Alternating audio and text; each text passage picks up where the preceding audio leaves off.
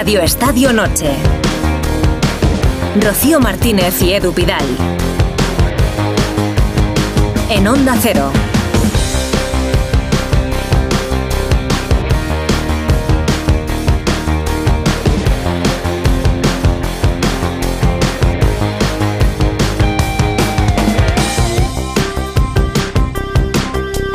Muy buenas noches. Muy buenas, once y media, diez y media en Canarias en A un ver, martes el- de fútbol. ¿De qué el- estábamos hablando? El partido del año no va a ser, ¿eh? No. No. va a ser el partido del año, este Mallorca Real Sociedad, pero seguro que es mucho mejor la vuelta en San Sebastián después de este 0-0. Dices por vistoso el partido. Por vistoso, por vistoso. Sí, es verdad, pero bueno. la segunda parte mejor, la verdad. La ventaja es que está todo abierto para el partido de vuelta en el Real Arena, en Donosti. Que el Real Sociedad Mallorca va a tener interés porque cualquiera de los dos se puede clasificar. 0-0 en la ida, en Somos, pues sorpresa para la próxima y eliminatoria. te digo yo que Sadik no duerme bien esta noche. Ha fallado una Porque ha fallado un par de ellas, un par de ocasiones de Anton Prats. A Mira, si estoy empezando a ver si realmente igual el partido ha tenido más de la A sensación. ver si la gente se ha divertido y tú crees que no. Vamos a Mallorca, ha acabado el partido y lo ha contado en Onda Cero, en Radio Estadio Paco Muñoz. Hola Paco, buenas noches. ¿Qué tal? Muy buenas noches. Eh, pues ese empate a cero deja a la gente, bueno, eh, en parte satisfecha porque ha visto que su equipo lo ha dado todo. La primera mitad ha, sido muy igualada, pero la segunda, a raíz del desgaste físico del Mallorca, la Real Sociedad ha cogido el mando y apuntabais esas ocasiones de Sadik, dos clarísimas, sobre todo una que solo era cuestión de empujarla, se le va por encima del larguero y el propio Imanol, técnico de la Real, reconoce que la eliminatoria está abierta y se lamenta de que hoy no hayan cerrado la victoria. Hombre, es normal, ¿no? Al final sabe que se trataba de, de una semifinal, eh, sabe que hay una competencia enorme para, para poder jugar, eh, sabe que, que, bueno, que, que ese gol nos hubiera dado bueno, ventaja para, para el partido de vuelta, pero no obstante, aquí cuando fallamos, fallamos todos, cuando ganamos, ganamos todos.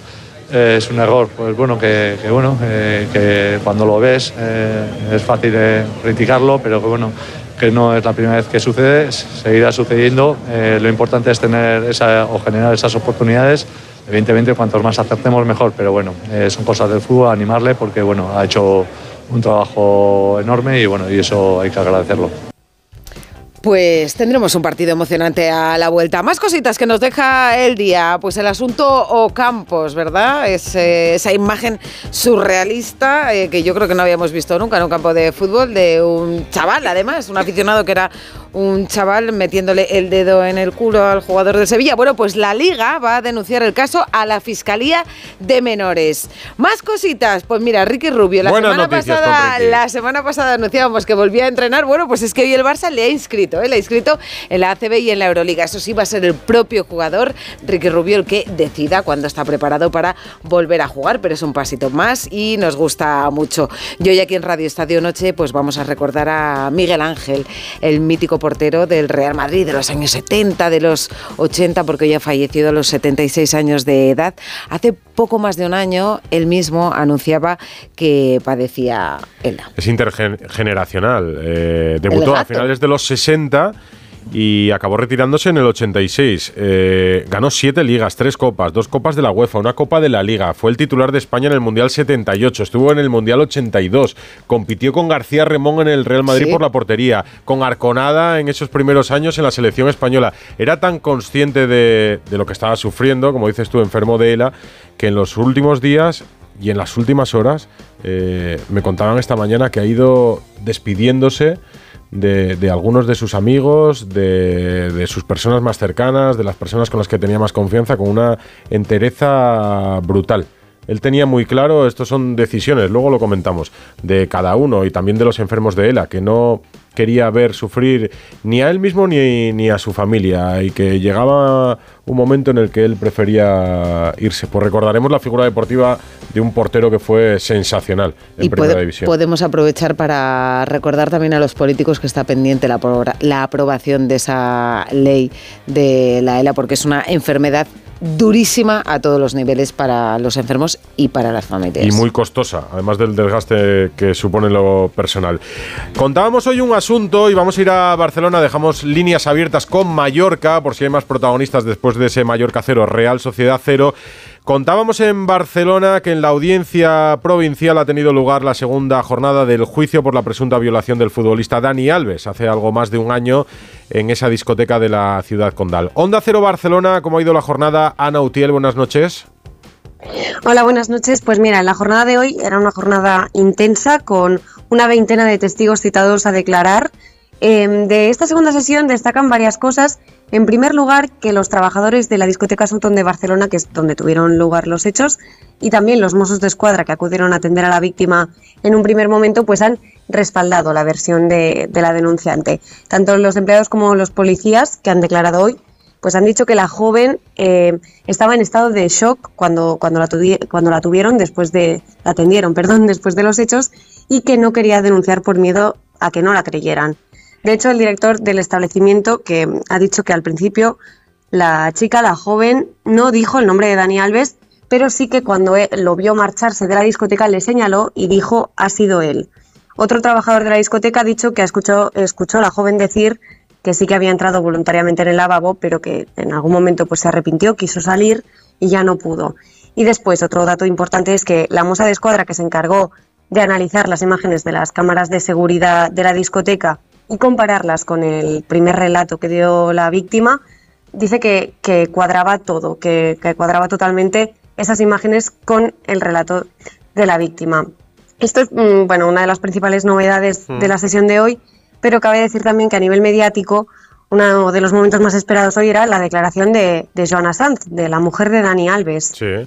Em, pues mira, en este caso hay que decir una cosa, que es que sigue siendo la mujer de Dani Alves, porque en su día en muchos medios se publicó que ella había pedido el divorcio, pues ella, a preguntas de la defensa, ha dejado claro que legalmente eh, no ha pedido el divorcio, que con lo cual siguen siendo eh, marido y mujer. Eso sí, un detalle es que ella, ni al entrar ni al salir de la sala donde se ha celebrado el juicio, ella no ha mirado a, Dani Alves. Así como detalle, sea como sea. En la declaración ha dejado claro que, según ella, Alves bebió mucho en la noche de los hechos, que llegó a las 4 de la madrugada a casa oliendo alcohol, que incluso se dio un golpe con un mueble y cayó desplomado, ha dicho, en la cama. Esa misma, esa misma idea de que había bebido mucho la han compartido también los tres amigos que pasaron la tarde con él ese día. Y básicamente esto forma parte de una estrategia de la defensa que, bueno, que a última hora decidió argumentar que Dani Alves eh, iba bajo los efectos del alcohol cuando bueno, si, bueno, cuando, cuando se produjeron esos hechos. Y eh, bueno, esto serviría porque en el caso de que finalmente hubiera una condena, si el tribunal considera que efectivamente actuó bajo los efectos del alcohol, pues se produciría un atenuante por embriaguez y la pena sería menor. En principio, para mañana está prevista la declaración de Dani Alves, ¿no? Efectivamente, mañana pruebas periciales y la declaración de Dani Alves, lo último de todo, si todo va según lo previsto. Ha habido una imagen eh, de la mujer de Dani Alves, eh, Joana Sanz, abrazándose eh, con la madre de Dani Alves. Eh, efectivamente ella incide en, que llegó borracho a casa, que es la línea de defensa que, lleva la defensa de, Dani Alves. Ella, Ana, eh, por ser su mm. mujer, si no hubiera querido, no hubiera estado obligada a declarar. Exacto, eso se le ha explicado antes de iniciar la declaración. Le han dicho que, bueno, por esa relación de, parentesco, ¿no? efectivamente son marido y mujer, pues que si ella consideraba que su testimonio podía perjudicar a Dani Alves, podía mm, negarse a declarar eso sí, si aceptaba declarar, entonces tenía que jurar o prometer que iba a decir la verdad. Mañana volvemos a Barcelona y nos cuentas. Gracias, Ana. Gracias a vosotros, buenas noches. 11 y 38. Bueno, relacionado con esto, ha habido también una declaración en Sevilla. de William Carballo. Sí, porque esta mañana el futbolista del Betis, William Carballo, ha declarado en un juzgado de Sevilla como investigado por un presunto delito de agresión sexual.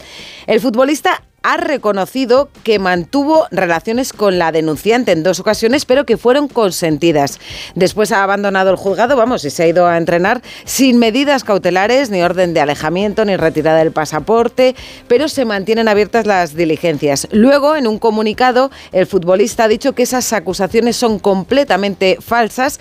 También el Betis ha emitido un comunicado eh, mostrando su más absoluto rechazo ante cualquier tipo de violencia y al mismo tiempo dicen solicitar solicitan el respeto al principio de presunción de inocencia. Recordemos que, lo que se está tratando son unos presuntos hechos ocurridos en agosto, eh, por los cuales pues una chica eh, denuncia que va con él al hotel y que como que la ha drogado, que no recuerda muy bien lo que ha pasado y que a la mañana siguiente pues se encuentra con que, pues, con que ha habido una relación sexual. De, momento mantiene su condición de investigado William Carballo, el jugador del Betis. Todo lo que nos queráis decir en el 608038447.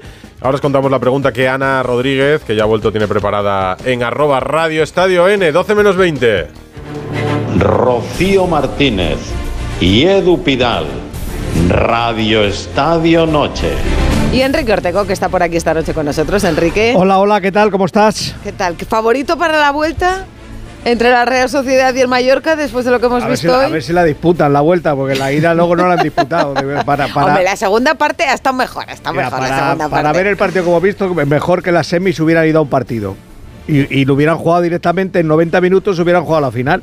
Porque eh, hoy han tirado los 90 de hoy. Mira, vamos a dar un repaso rápido, a presentar a nuestros tertulianos y nos vamos a ir a escuchar a Aguirre. Así que solo buenas noches, Ricardo ¿Qué Sierra? Buenas noches a todos. Natalia Torrente Buenas y. Alberto López Frau. Muy buenas a todos. Presentados todos. Os ha vamos quedado a claro, ¿no? escuchar- Para que no, Vamos a para que no metáis basta. Vamos a escuchar a Aguirre. Paco. Las cosas claras y el chocolate espeso. Habla el vasco. Vamos a ver, vamos a ver cómo, cómo se encuentra, dónde aquí a mañana. Pero sí, yo vi la imagen, es una persona muy, muy fea. Eh, quería seguir, está en su casa, está con Sí, su le gente. preguntan por Abdon y él Me decía, no, mister, estoy, estoy bien, pero obviamente era más por amor propio que por otra cosa. Pero vamos a esperar. Vamos de este lado con Pau. Que, que lo ha cambiado en el minuto 67 que ha salido Muriqui, otra vez el hombre más peligroso del Mallorca. Bueno, en todos los partidos, yo Sí, creo, ¿no? sí, sí. Un poco más allá del, del partido de hoy, eh, ¿cómo se, se encara la, la vuelta? Porque evidentemente el hecho de que haya cambiado la norma del gol de visitante Sí. hace que se empiece prácticamente de cero, Sí, sea sí. un combate nulo y se empiece de cero en, en Anoeta. Eh, decía Imanol que eh, la eliminatoria sigue viva y que el Mallorca sigue vivo en la eliminatoria. No sé si usted tiene también esa sensación ahora todavía en caliente. No estoy caliente. Caliente de, de que Es el mejor. Ah, eh, Como capea sí. las ruedas de Ah, es un crack. Yo entiendo, entiendo, Imanol, como yo somos gente de fútbol y, y entendemos que, que no puedes dar por muerto a nadie hasta que no pita el árbitro al final del partido. Entonces, hasta que no sirve el árbitro del partido de vuelta, estaremos vivos en la eliminatoria, que por otra parte no somos favoritos, ni lo fuimos hoy ni lo seremos allí. Ya te digo, por, por- por un equipo champion diseñado para eso, metieron todo lo que traían. Bueno, es cierto que tuvieron dos, dos lesiones importantes esta semana, pero, pero yo creo que mm, estaremos, sufriremos seguro. Pero bueno, en el fútbol esto nunca, no está nada escrito, ¿eh? de verdad. Yo, yo pienso que hacen bien ellos en, en no darnos por muertos y nosotros hacemos bien en sentirnos vivos, porque esa es la realidad. No somos favoritos, también es real- realidad. Pero bueno, la ilusión es así, en esa sí tenemos que ser 50-50. Mira, ha contestado a la pregunta que le había hecho yo a Ortego, ¿eh? No, ya nadie piensa, es verdad, y se nos ha ido de la cabeza que con un empate a uno en la vuelta se hubiera clasificado el Mallorca con Claro, el sistema no antiguo, vale el gol doble. y ahora ya vas a la prórroga indiscutiblemente. Sigue la rueda de prensa. No tenía ni, ni, ni idea. Eh, no, no, decisión mía totalmente, sí, sí. La segunda es sobre la, la competición, la Copa del Rey. ¿Cuál crees que es ese factor que hace que el Mallorca, aparte de la afición, se, se crezca y do- pueda dominar a rivales como la Real Sociedad? Gracias. Bueno, yo creo que, eh, como bien dices, en casa no habíamos jugado, nos tocó Girona y ahora nos tocó la primera parte aquí. Habíamos jugado fuera en Burgos, en Tenerife, en- también en Galicia y, y en Navarra. Y ese calor de la afición es lo que te empuja. No tú dices más allá de la afición, yo creo que el propio jugador se estimula aquí en casa, descansa, duerme en casa, está con su gente, sabes que arriba está gente apoyándote, familia, y, y eso es un estímulo, es un plus, ¿no? Yo espero que, que, yo sé que eso no es factor para jugar mejor o peor, pero sí que al jugador le da más energía, y yo creo que es eso. Sí, es que como, como en la camita propia no se duerme en ningún Sí, sitio. pero vamos, que tiene una visión optimista del partido porque la Real Sociedad ha sido mejor, ha tenido ocasiones, ha Pero es que Aguirre se lleva el resultado que ha ido a buscar. ¿eh? Eso sí. Es que eso está clarísimo. Mira, en Mallorca no practicarán el fútbol que intentan en otros sitios, por ejemplo, el que Xavi anunciaba para el Barça, pero es un fútbol que de momento les da permanencias en primera división. La posibilidad de consolidar un proyecto. Eso te lo da el conseguir los puntos suficientes para que el año que viene vuelva a jugar en primera. Y es lo que Hombre, y una semifinal de Copa. es lo que este año, publicitaba es que, Aguirre claro, cuando llegó y le decía Y ha eliminado al Girona, que es uno de los equipos revelaciones, no del fútbol español, del fútbol Ahora, europeo. no vas a cambiar la forma de jugar de Aguirre No, con 60 y pico Pe- años pero que es tiene. que si Aguirre sale a jugarle de otra forma hoy a la Real Sociedad, no hay partido de vuelta. Porque le hubiera metido tres la Real. Mm. Yo creo que la única, las posibilidades que tiene el Mallorca es por plantearle este tipo de partido, que es el mismo que le va a plantear el día 27. Y que ha tenido sus opciones también. Abdón ha tenido dos, que si en vez de sí. caerle a la derecha le caen a la izquierda, que él es zurdo muy cerrado, pero claro, también las que ha tenido Sadik. Pero el Mallorca hace lo que se le exige, quiero decir, competir, ¿no? Y, y eso lo está Claro. haciendo muy bien, y lo está haciendo muy bien estas últimas temporadas con Aguirre en la liga, como dice Edu, para, para salvarse, y al final es el fútbol que ofrece y el fútbol que tiene, ¿no? Tampoco se le puede pedir mucho más. Y hoy, de hecho, si, si Abdón Prats hubiera estado un poquito más acertado, como pasó también el día del, del Girona, pues quizá podría haberse adelantado. Es verdad que luego al final la- las ocasiones de Sadik son mucho más claras, ¿no? Pero al final es el Mallorca que todos esperamos ver, quiero decir, juega- y sobre todo así juega dando toda- un plus más, claro. todo el año. No esperábamos algo distinto pasado. a lo del día de hoy, pero yo estoy un poco en lo que decía Kike Ortego. Al final estamos viendo que, que, bueno, pues veremos a ver qué pasa en la semifinal de mañana, pero es que eh, yo abogo también por unas semifinales a partido único. Es verdad que meten las eliminatorias a doble partido para que los equipos se garanticen al menos jugar un partido en casa, pero yo quizá le daría la vuelta porque todos, yo creo que hemos disfrutado mucho de la Copa hasta el momento y hoy hemos visto, pues como Yo decías tú, no sé Sí. si un tostón, Claro, pero lo que cambia- esperábamos. No, yo no, utilizo la palabra tostón, ¿eh? No pongas en mi boca palabras parecido, que yo algo- no he dicho. Pero sí es verdad que, que todos esperamos ver un poco este partido, ¿no? Que dejara la eliminatoria para, para el partido de Pero fíjate que yo creo que si hay un gol, ¿no? Seguramente un gol reactiva. Pero hoy yo en la primera parte tenía la sensación, y tenía la sensación que era un poco también el objetivo de la Real Sociedad, era no vamos a perder la eliminatoria en el primer partido, porque tampoco la Real, ya en la segunda parte, yo creo que siendo superior, como es la Real a nivel técnico, sí que se han venido un poquito más arriba, pero en la primera parte era cada uno tentándose un poco la ropa, ¿eh? no vaya a ser porque te meten un golito en el minuto 5, te obligan a ir al no ataque es y no perder la sabes lo que eliminatoria puede en el partido de Claro. Claro, eso está claro. Pero sobre todo Aguirre lo que hace es plantear este tipo de partidos sabiendo el rival que tiene enfrente, Mm. que eh, a Mucho nivel- mejor que él. Claro, a nivel de calidad es mejor que el Mallorca, pero esto también forma parte del juego, ¿no? Como tú lo plantees y cómo intentes anular al rival, aunque luego no sé si lo ha Sí, anulado pero, del pero todo. es cierto que el partido del Girona, colaborado. por ejemplo, que es eliminatoria partido único, lo plantea de otra manera Claro. distinta y salen los primeros minutos, bueno, pues, pues prácticamente en tromba y al final encima tiene el premio del gol, ¿no? Que al final esa renta es lo que le da. Pero por eso digo que, que no tiene nada que ver cómo lo plantea hoy, sabiendo que hay un partido hay de vuelta, a como hay el otro día, que incluso el Girona es, quiero decir, este año más equipo que la Real Sociedad en, en el, en el sentido de poder hacerte daño. Entiendo ¿no? el argumento de que, claro, terminas la Copa del Rey sin haber jugado un solo partido en tu Claro. estadio Claro, y es a como Bueno, el Atlético de Madrid, de hecho, llevaba varios años sin Sí, jugar sí. un partido hasta que jugó contra, el No, contra el también Real porque Madrid. le eliminaron- Porque le eliminaban antes, Claro, claro. Sí, pero entonces es no verdad las que si, fuera- si las semis fueran a único partido, que entiendo lo que dices, ¿eh? y en parte lo comparto, habría equipos que jugarían la final sin haber jugado ni un solo partido de la competición. Claro, que por eso digo que es el argumento, pero es que tú de esta manera aligeras el calendario y no sé si haces un formato incluso, Les- pues en una semana juegas semifinales, Mm. no, no, no- no- digo no sé como la FA Cup, que lo juegas en Wembley, pero sí una semifinal, una- un miércoles juega la semifinal de los eh, las dos semifinales y el fin de semana la, la final. una No- no- Final Four, Sí, realmente. un poco parecido a la Con todo tipo de ¿no? Sí, formatos hemos visto finales, ya no recordamos, quitando el derbi vasco, en los últimos años, finales sin Madrid o Barça, eh, aquella etapa del el Sí. principio de siglo. La en del propio Mallorca con el Recre, la Sí, de sí. 2003. Hemos visto es que estaba repasando Valencia, algunas, un. Valencia Atlético Madrid, un Español Atleti, un Zaragoza Celta, Celta Zaragoza en 2001. eh, un Mallorca Regre, un Betis Osasuna, un Español Zaragoza, un 2005. Sevilla Getafe, un Valencia Getafe, Sí. eh, un Sevilla Atlético de Madrid, pero a partir de ahí eh, el Barça ganó muchas Copas del Rey, el Real Madrid jugó unas cuantas finales y hacía tiempo que no veíamos pues a, a un Mallorca, por ejemplo, en la final. O sea, tiene bastantes posibilidades de jugar una final ahora en Mallorca. Claro, el Mallorca sería la cuarta en su historia, es que tiene muchísimo mérito y hace 21 años que no juega la Sí, final. sí, que no juega una. Mira, y Manol hablaba sobre la fama que se ha granjeado la Real Sociedad de ser un equipo que hace muchas faltas. Lo voy a dejar muy, muy, pero que muy claro. Somos uno de los equipos más nobles de la liga. Y seguramente nos pitan muchas faltas, pero muchas faltas que no son. Una cosa son las faltas que hacemos y otras las faltas que, no- que, nos, que nos pitan. O sea, o sea, muy claro, si hay algún equipo más noble que la Real Sociedad, mm, tengo muchas dudas.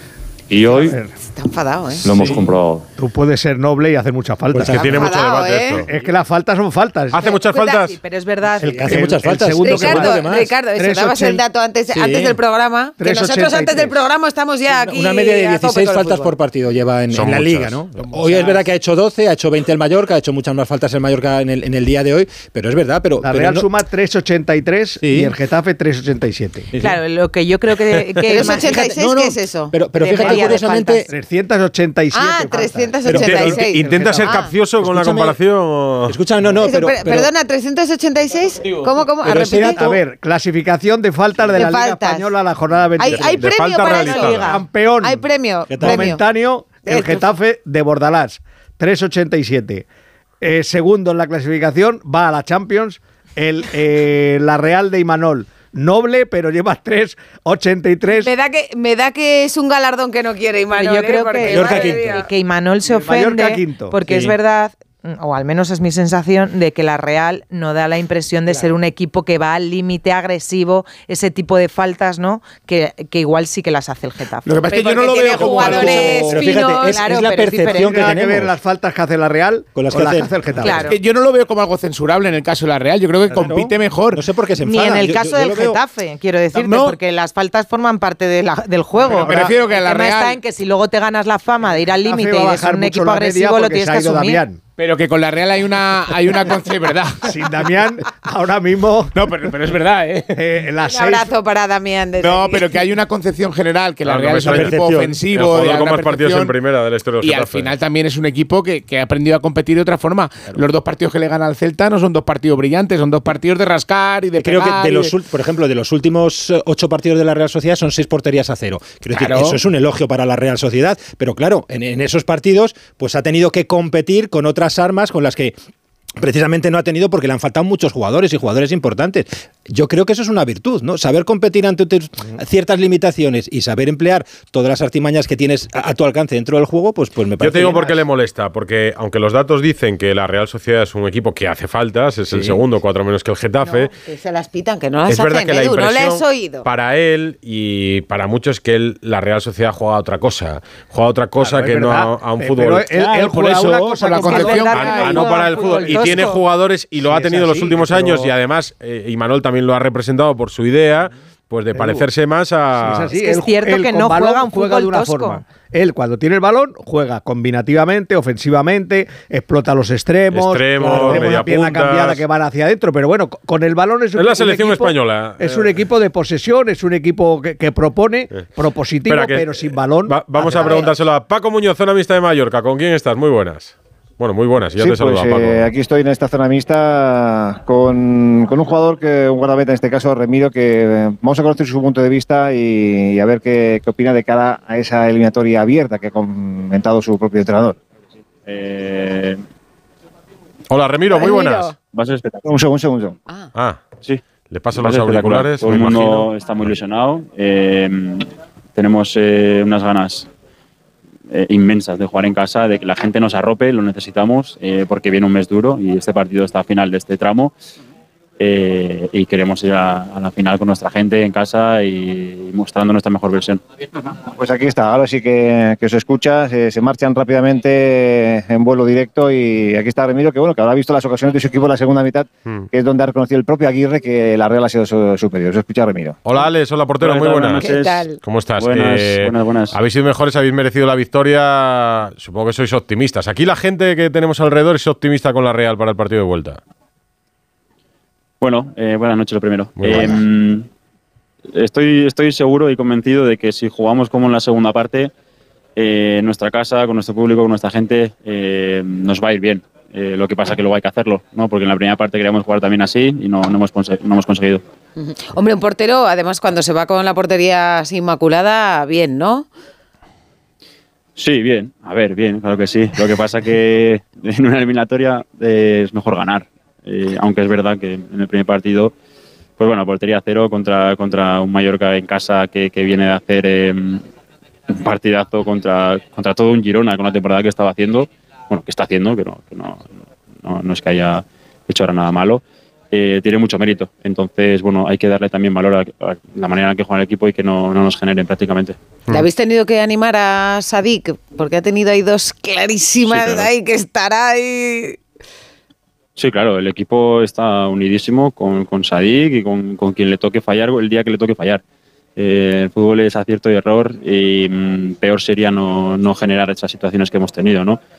Eh, hoy no ha estado acertado, pero no pasa nada. Eh, le- le tenemos en, en cuenta y le valoramos mucho porque es un jugadorazo y tiene mucho dentro para, para sacar y él es el primero que quiere hacerlo para demostrar eh, todo lo que tiene dentro y, y estamos todos con él, por supuesto. Hemos escuchado a Imanol ahí mosqueado con, con la fama que le han puesto a la Real de que Pero a hace ver, muchas faltas. Remiro muchas faltas no hace. Claro, tú muchas Claro, faltas no, ser pero... portero. yo no, yo faltas no. no, tú que si no, si no mal. malo, malo. ¿Qué está, mosqueado con eso o qué? Bueno, a ver, es que mm, Ima, y yo creo que yo me uno un poco a su opinión, no porque sea mi entrenador, si te soy sincero. Eh, nosotros somos un equipo que va muchas veces a pares y que somos muy ganadores eh, por lo normal en duelos. Y es verdad que una cosa es las faltas que hacemos y otra cosa es lo que se nos pita. Eh, desde dentro yo considero que hay veces que bah,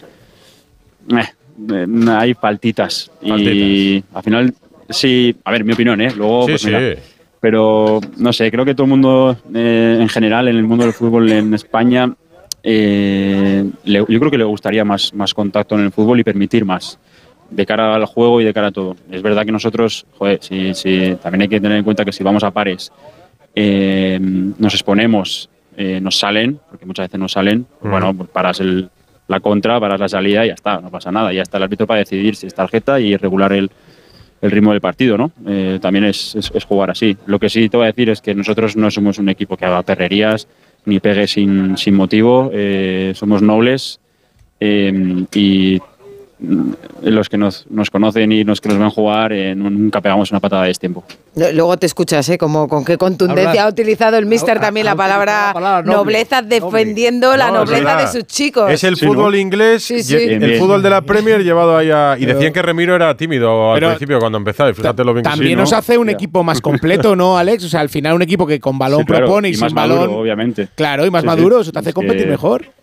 En un, ver, que son, son del que- norte, son del norte, claro, chicarrones del norte ahí, claro. Remiro, en un entrenamiento, ¿cuántas veces escuchas al entrenador decir, interrumpimos y nos colocamos, interrumpimos y nos No, no, colocamos? no. Sa- ¿Sabes lo que.? Mira, luego igual me echa la bronca, pero ¿sabes lo que dice mucho? Que, le- que te levantes y que sigas, que eso no es falta. El partido no, debería- Claro. no deberían de pitarlas. Te lo digo en serio, ¿eh? Igual luego mañana me echará la bronca, pero es verdad que nosotros entrando nos pegamos, nos pegamos fuerte. Hacen bien. Porque creemos que luego se va a permitir. Y porque son contactos que, hostia, es, es deporte de contacto. Oye, es verdad que hay faltas tácticas y que se hacen y ya está, ¿no? Pero bueno, no, perdón, perdón, sí. No, no, que digo, eh, que nos vamos ya a la medianoche, pero que el otro día estuvo aquí en Onda Cero Luis de la Fuente y, y estuvimos hablando un rato con él antes del programa y que digo que no hagas planes entre el 14 de junio y el 14 de julio, que no los hagas. que no cojas vacaciones, ni un seis, vuelo, seis ni... porteros, seis porteros tiene la cartera, dijo. No, no desvelo los nombres, pero vamos. No, sí, tú estás- o, o de récord eh, dijo algo más, Remiro. Yo, yo no he hecho planes, te lo aseguro. Eh, mi ilusión es, es tener esa agenda ocupada eh, y lo que, a mí, lo que mi mano depende y lo que de mí depende lo intentaré hacer de la mejor manera. Luego Luis tiene eh, un, un- grupo de porteros que, que- que es muy buen- son muy buenos porteros, que están a muy buen nivel y que están jugando muy bien con sus equipos y él decide, ¿no? Pero obviamente yo personalmente, vamos, tengo una ilusión que, que- que, vamos, me desborda. Le desborda la ilusión y va a desbordar también la ilusión a la afición realista para esa vuelta, aunque hay que esperar mucho todavía, hay que esperar mucho ¿eh? para el partido de 27 vuelta. de febrero. Alex Remiro, muchas gracias por este ratito en Radio Estadio Noche. Nada, no le vamos a decir a Imanol nada, lo que nos has contado y el secretillo del entrenamiento, ¿eh? Nada, Queda esto entre queda entre nosotros, tú no te preocupes. Ya me lo dirá él, ya me lo dirá él. Abrazo, Remiro. Un abrazo. A vosotros. Ahora te despedimos, Paco, aguanta un minuto. Radio Estadio Noche. La felicidad no es un destino al que llegar. La felicidad está en el camino. Y si ese camino lo haces con tu nuevo Fiat, mucho mejor. Encuentra la felicidad con la Fiat Happiness Fórmula. Solo este mes tienes ofertas exclusivas con entrega inmediata en la gama de Fiat. Acércate a tu concesionario más cercano y encuentra la felicidad en cada curva. 98.0 FM. Onda Cero, Madrid.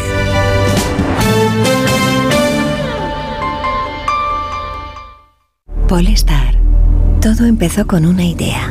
Una idea hacia el futuro. Y con esa idea, continuamos. Polestar 3, el sub de la era eléctrica, se une al Polestar 2. Conoce nuestra gama en el Space de Madrid. Velázquez 37, polestar.com. Más que 60 consigue un sexy 60% de descuento en tus nuevas gafas. Infórmate en soloptical.com. Soloptical, solo grandes ópticas. Disney on Ice presenta 100 años de emoción. Únete a las aventuras de Bayana, Coco, Elsa y muchos más. Comprueba que todo es posible cuando persigues tus sueños. En febrero en Madrid y Barcelona. Puedes conseguir los mejores asientos en mitaquilla.com y puntos de venta habituales. Soy Fran y en 2019 fui diagnosticado de cáncer. Ni la radio ni la quimioterapia me han funcionado. Ahora estoy recibiendo un tratamiento alternativo en la unidad de CRIS contra el cáncer. Cada día miles de enfermos de cáncer piden otra oportunidad. Entra ya en criscancer.org. Fundación CRIS contra el cáncer. Investigación para otra oportunidad. Cuando pienses en muebles nuevos para tu cocina, piensa en Kixen. Kixen es una empresa del grupo Duchamanía, con la misma profesionalidad y compromiso. Los muebles perfectos para tu cocina por encargo, a la medida de tus necesidades. Infórmate en el 91 762 98 76 en kixen.es o en el Paseo del Molino 6. Y recuerda que Kixen es K-I-X-E-N. Onda Cero Madrid 98.0 FM.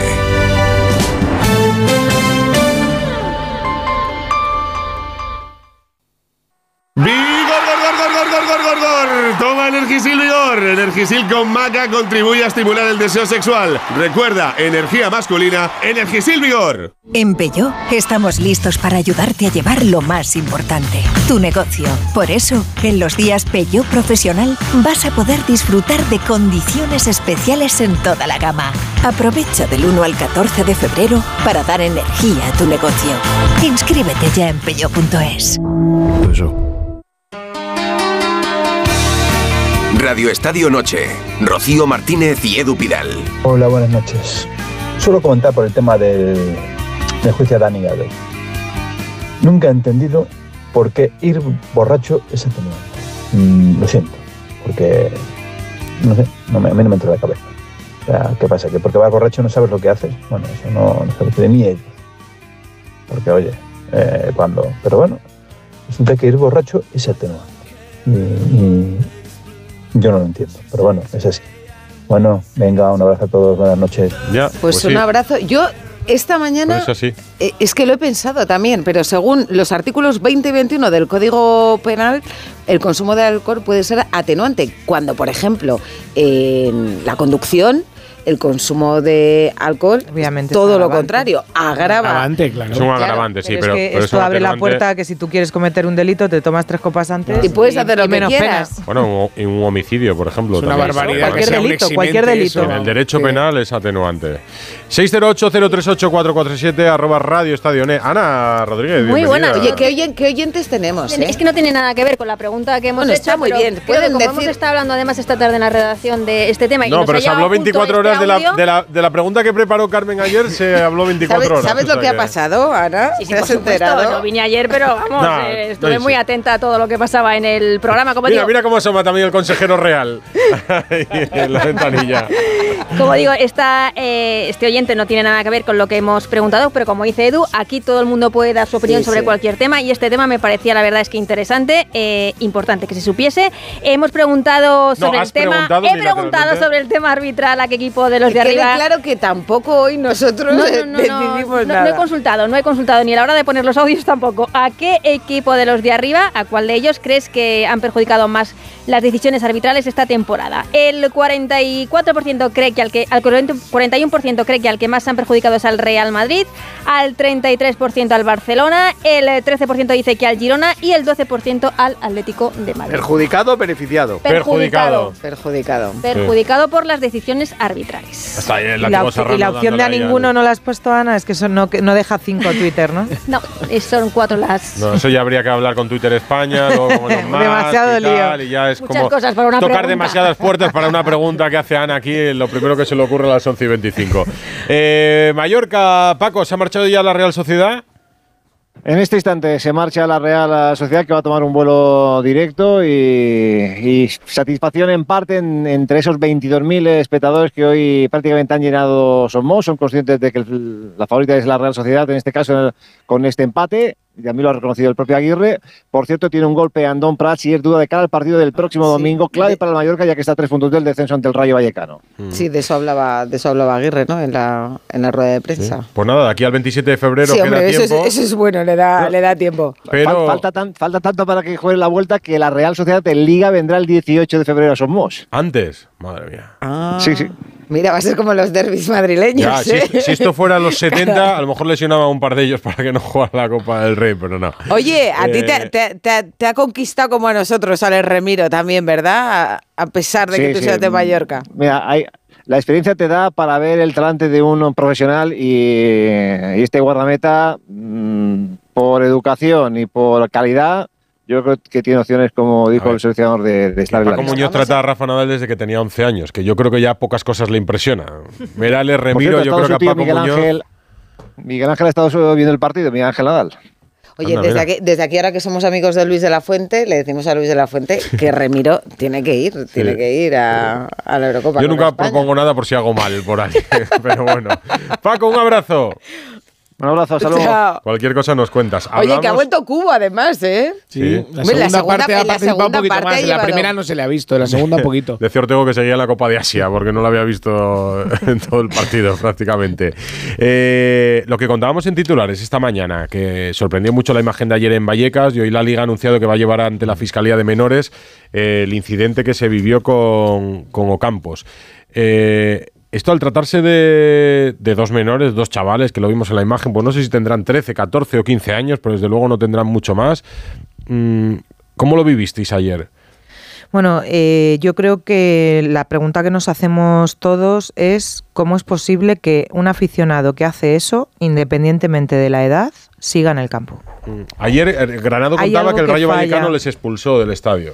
Mm, bueno, No sé si eh, sería efectiva la, expulsión o les apartó del asiento, por la, lo menos. la señal del partido mostró a los aficionados en el mismo sitio. O sea, mm, a lo mejor el Rayo tuvo intención de, de expulsarles del estadio, pero desconozco si el protocolo dice que la seguridad, que en este caso correspondía al equipo local, eh, puede expulsar del estadio a unos aficionados por, por esto. Si no, algo estamos haciendo mal. Eh, y sobre todo si le estamos mandando un mensaje a un chaval de 15 años de que puede hacer eso y es divertido. Eso es agredir a una persona y mm, atentar con su- contra su dignidad. Y en eso creo que mm, tiene que ser el mensaje unánime, porque yo entiendo perfectamente a Ocampos que se sintiera agredido y que lo primero que te entren ganas es de girarte y darle un bofetón. No lo hizo, ¿eh? Pero no lo hizo, No se lo hizo. Eh, otra cosa ya es el mensaje que lanzó después y las comparaciones, ¿no? Pero ah, ¿La comparación en no te esto- gustó? En esto quiero ser muy clara. Mm. Esto no puede pasar en un campo de fútbol ni en ningún sitio. Y en los mm, eventos culturales deportivos tiene que haber protocolos para que sean inmediatos. Pasa esto, se le expulsa, se le toma nota del DNI, se mm, le lleva a las fuerzas de seguridad, que para eso hay una coordinación eh, de la seguridad entre el equipo local, eh, la comunidad de turno y las fuerzas de seguridad, y, y es automático, o sea, no tiene ni que opinar nadie. Mm. Y no, la comparación no me gustó. Porque no hace falta decir si esto pasa en el fútbol femenino, ya sabemos lo que pasa. ¿Sabéis lo que pasa? Que durante seis meses después a las jugadoras se las sigue insultando, se las sigue llamando, no sé si puedo reproducir los insultos que le llegan, eh, durante muchos meses. A y eso, Hermoso, lamentablemente, a los jugadores no les pasa. Es que Jenny Hermoso ha sido trending topic a raíz de lo de Ocampos.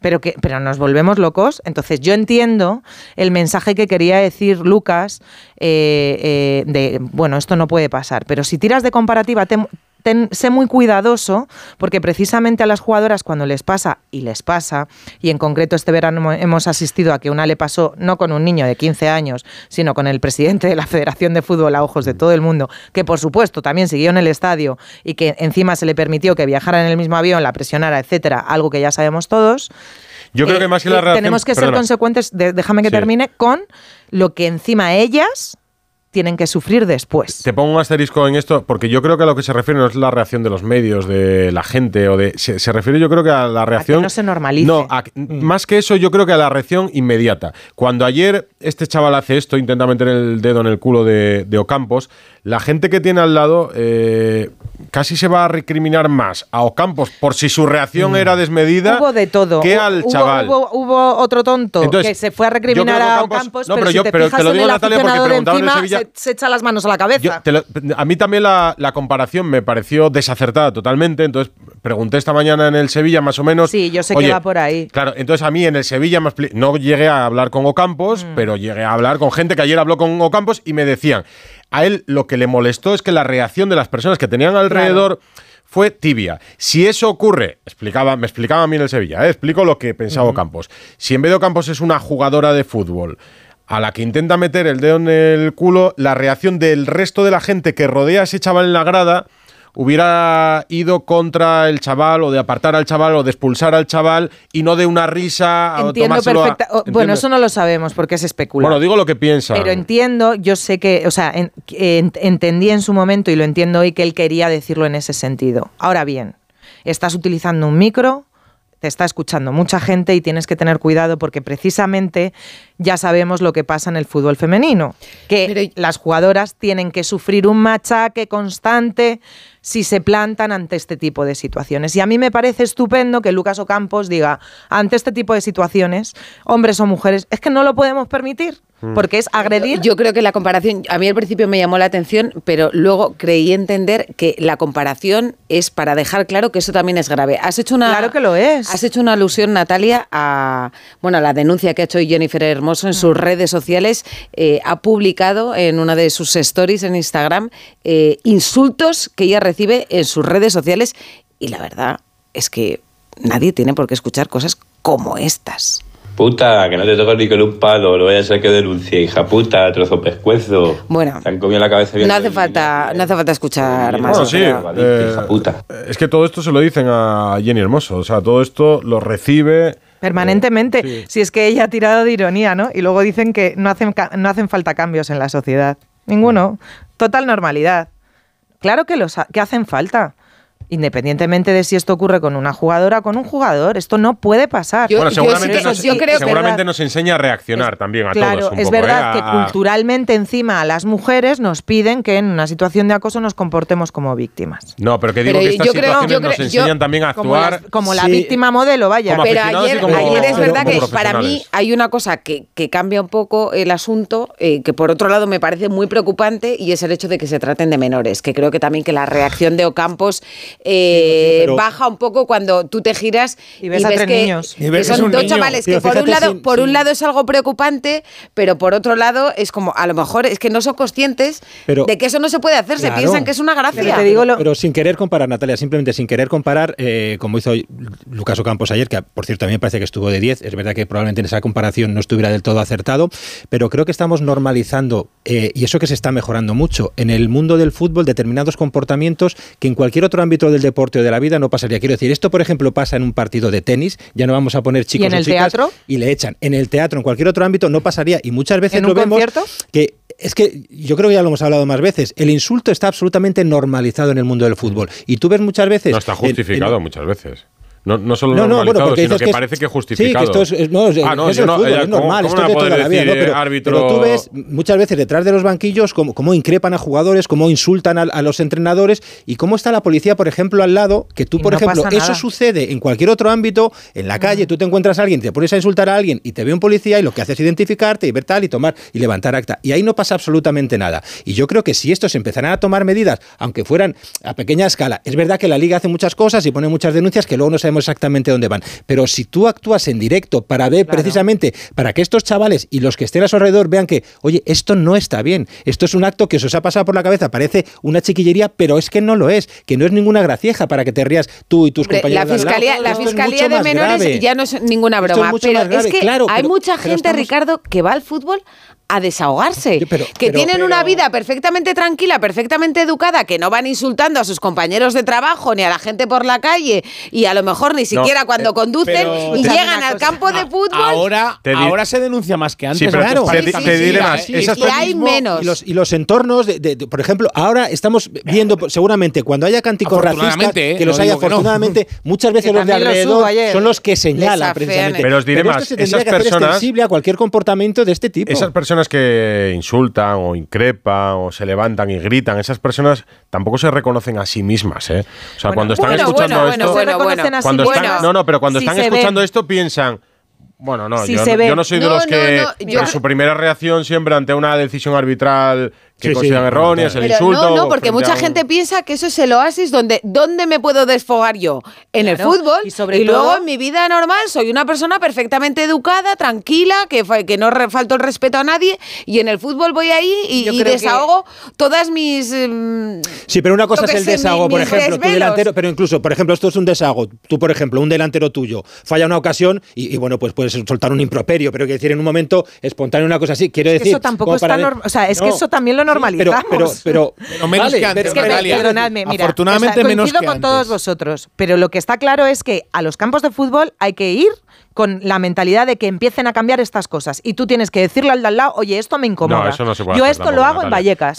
Yo soy abonada del Rayo Vallecano y cada vez que oigo un hijo de puta, maricón y de etcétera, le digo al de al lado, oye, perdona, tampoco vengo yo a censurarte, pero es que a mí esto me molesta. Eso es pedir a la gente una pues, responsabilidad que pues no puede tener, Natalia, porque en, tu zona a lo mejor no te responde nadie eh, pues a, lo mejor pues no te responde pues nadie, pero tú no le puedes pedir a la gente que recrimina pues al de al lado. Pedir. No se lo puedes pedir porque a lo mejor recrimina al de al lado y lo que sale es Igual agredido, que le puedes por pedir ejemplo. a alguien que cuando está en una situación de acoso lo señale y apoye a la Eso persona eh, es acosada. Eso es diferente porque es, mucho más grave. No, Natalia, tú cuando una persona, cuando una persona, tú has vivido en un campo de fútbol, yo he coincidido contigo en muchos campos de fútbol, tú la persona que tiene al lado se levanta insultando gravemente al árbitro, el juez de línea, es un desahogado de la vida. Le toca y tú le dices, perdona, a mí dice, oye, porfa, delante de mí, no, puedes hacer esto. Pero fíjate que hay gente, que va con, e-, estás, que va con niños. ¿No habéis visto reacciones agresivas de tanto? Y, yo lo hago, ¿eh? No habéis visto. No, tú sí.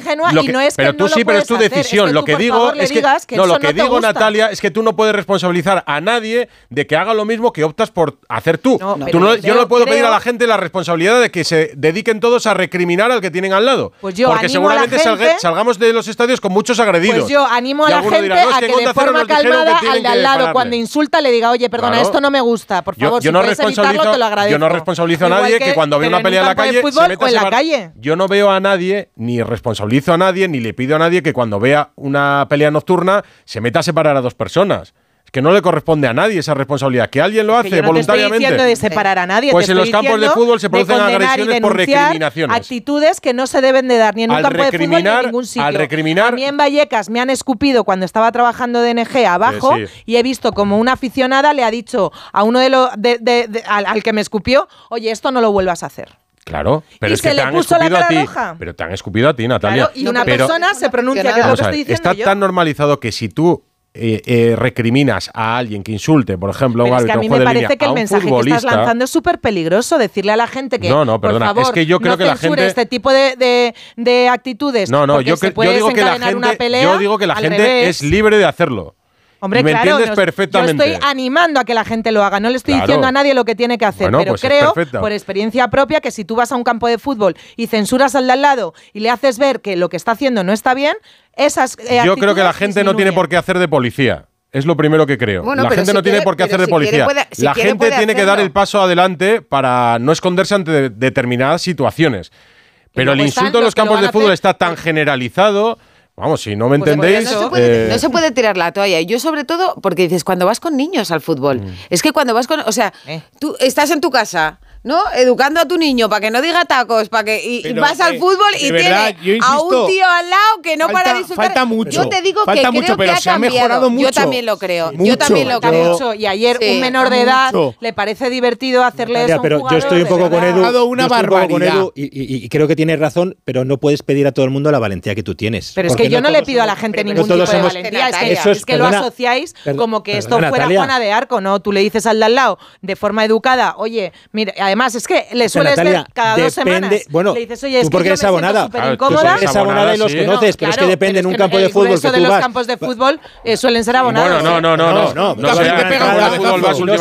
sabes a quién está Al del Rayo. Bueno, pues en el del Barça, en el de Madrid, en el de Atleti, Por primera vez o por segunda que no conoces, no sabes a quién se lo está diciendo. Quiero decir, y para eso hay que ser valiente. Que me parece pues estupendo, ¿eh? Pues pero creo que no puedes pedir a todo el mundo esa valentía. Y hay que tener un compromiso con esto. Y hay que decirle al lado que no te gusta lo que está haciendo. Porque si no conoces al de al lado, pues eso te puede generar un problema. Puedes tener mayor. un compromiso para no hacerlo, pero no claro. le puedes exigir bueno, a, ver, a nadie que Natalia, la responsabilidad. Que Natalia, no, no está, nadie que lo haga. Natalia no le está, Natalia está lanzando la idea, que la está lanzando la idea esto, de que por una qué respuesta no. mucho mejor en el de al lado de lo que se espera. Sí. Mm. Bueno, y que, pero está lanzando la idea, no claro. está obligando a nadie a que se enfrente. Ni estoy obligando ni, ni, ni, siquiera que todo el mundo que se pueden Nada, nada. No estoy diciendo eso. Eh, estoy siendo muy clara. Ella cuenta lo que ella hace, oye, y anima a que si alguien se no, no, si no necesita traducción, se, explica perfectamente y no estoy de acuerdo. O sea que no. Lo que pasa es que hay, cada cafre que yo no sé si me atrevería, sinceramente lo digo, ¿eh? Claro.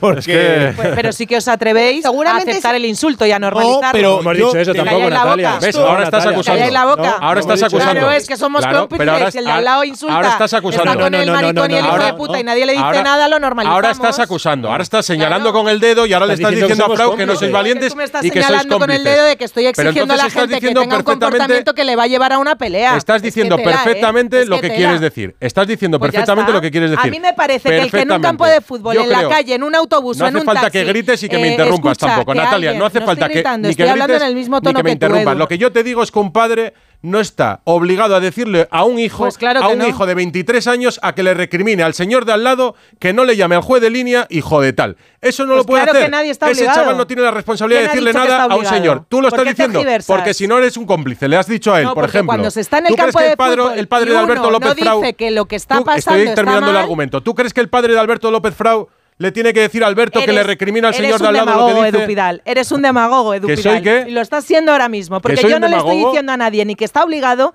ni que exija. Sí, eres un demagogo. Que no lo estás, lo diciendo, ahora. pero si has señalado ahora con el dedo. Ahora. Sí, porque lo que has te estoy diciendo, ¿me dejas ahora terminar a mí? Sí, acaba, acaba, vale, acaba de lo señalar. Lo que te estoy diciendo es que cuando tú estás en un campo de fútbol, en un taxi, en un autobús y hay una conducta de estas y te callas, por supuesto que eres cómplice. Hmm. Y por eso se normalizan los insultos en los campos de fútbol. Y yo animo a la gente a que cuando pase esto, diga, oye, por favor, no hagas esto porque a nosotros esto no nos gusta.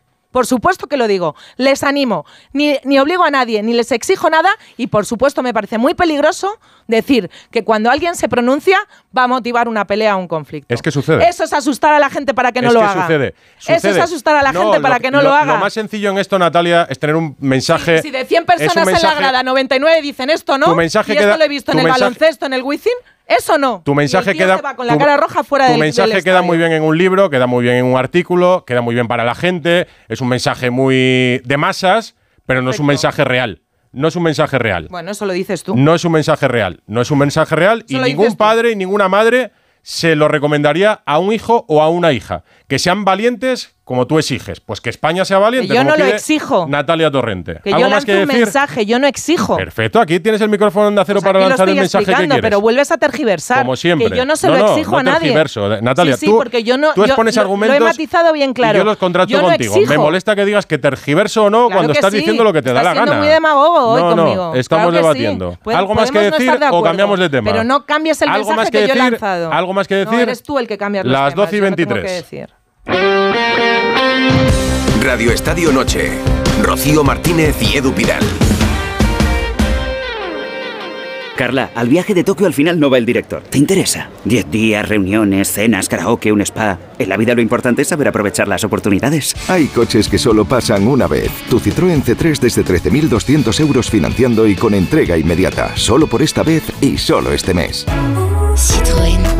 Condiciones en citroen.es. Te quiero, mi amor, mi pastelito, mi bombón, mi galletita, mi bollito, mi bizcochito. Uy, Pero qué hambre más tonta me ha entrado así de repente. Hay mucho amor dentro de ti, como en el cupón diario de San Valentín de la 11, porque podrás ganar 500.000 euros y además si entras en cuponespecial.es podrás conseguir experiencias únicas que te enamorarán. Cupón diario de San Valentín de la 11. Bases depositadas ante notario. A todos los que jugáis a la 11, bien jugado. Juega responsablemente y solo si eres mayor de edad.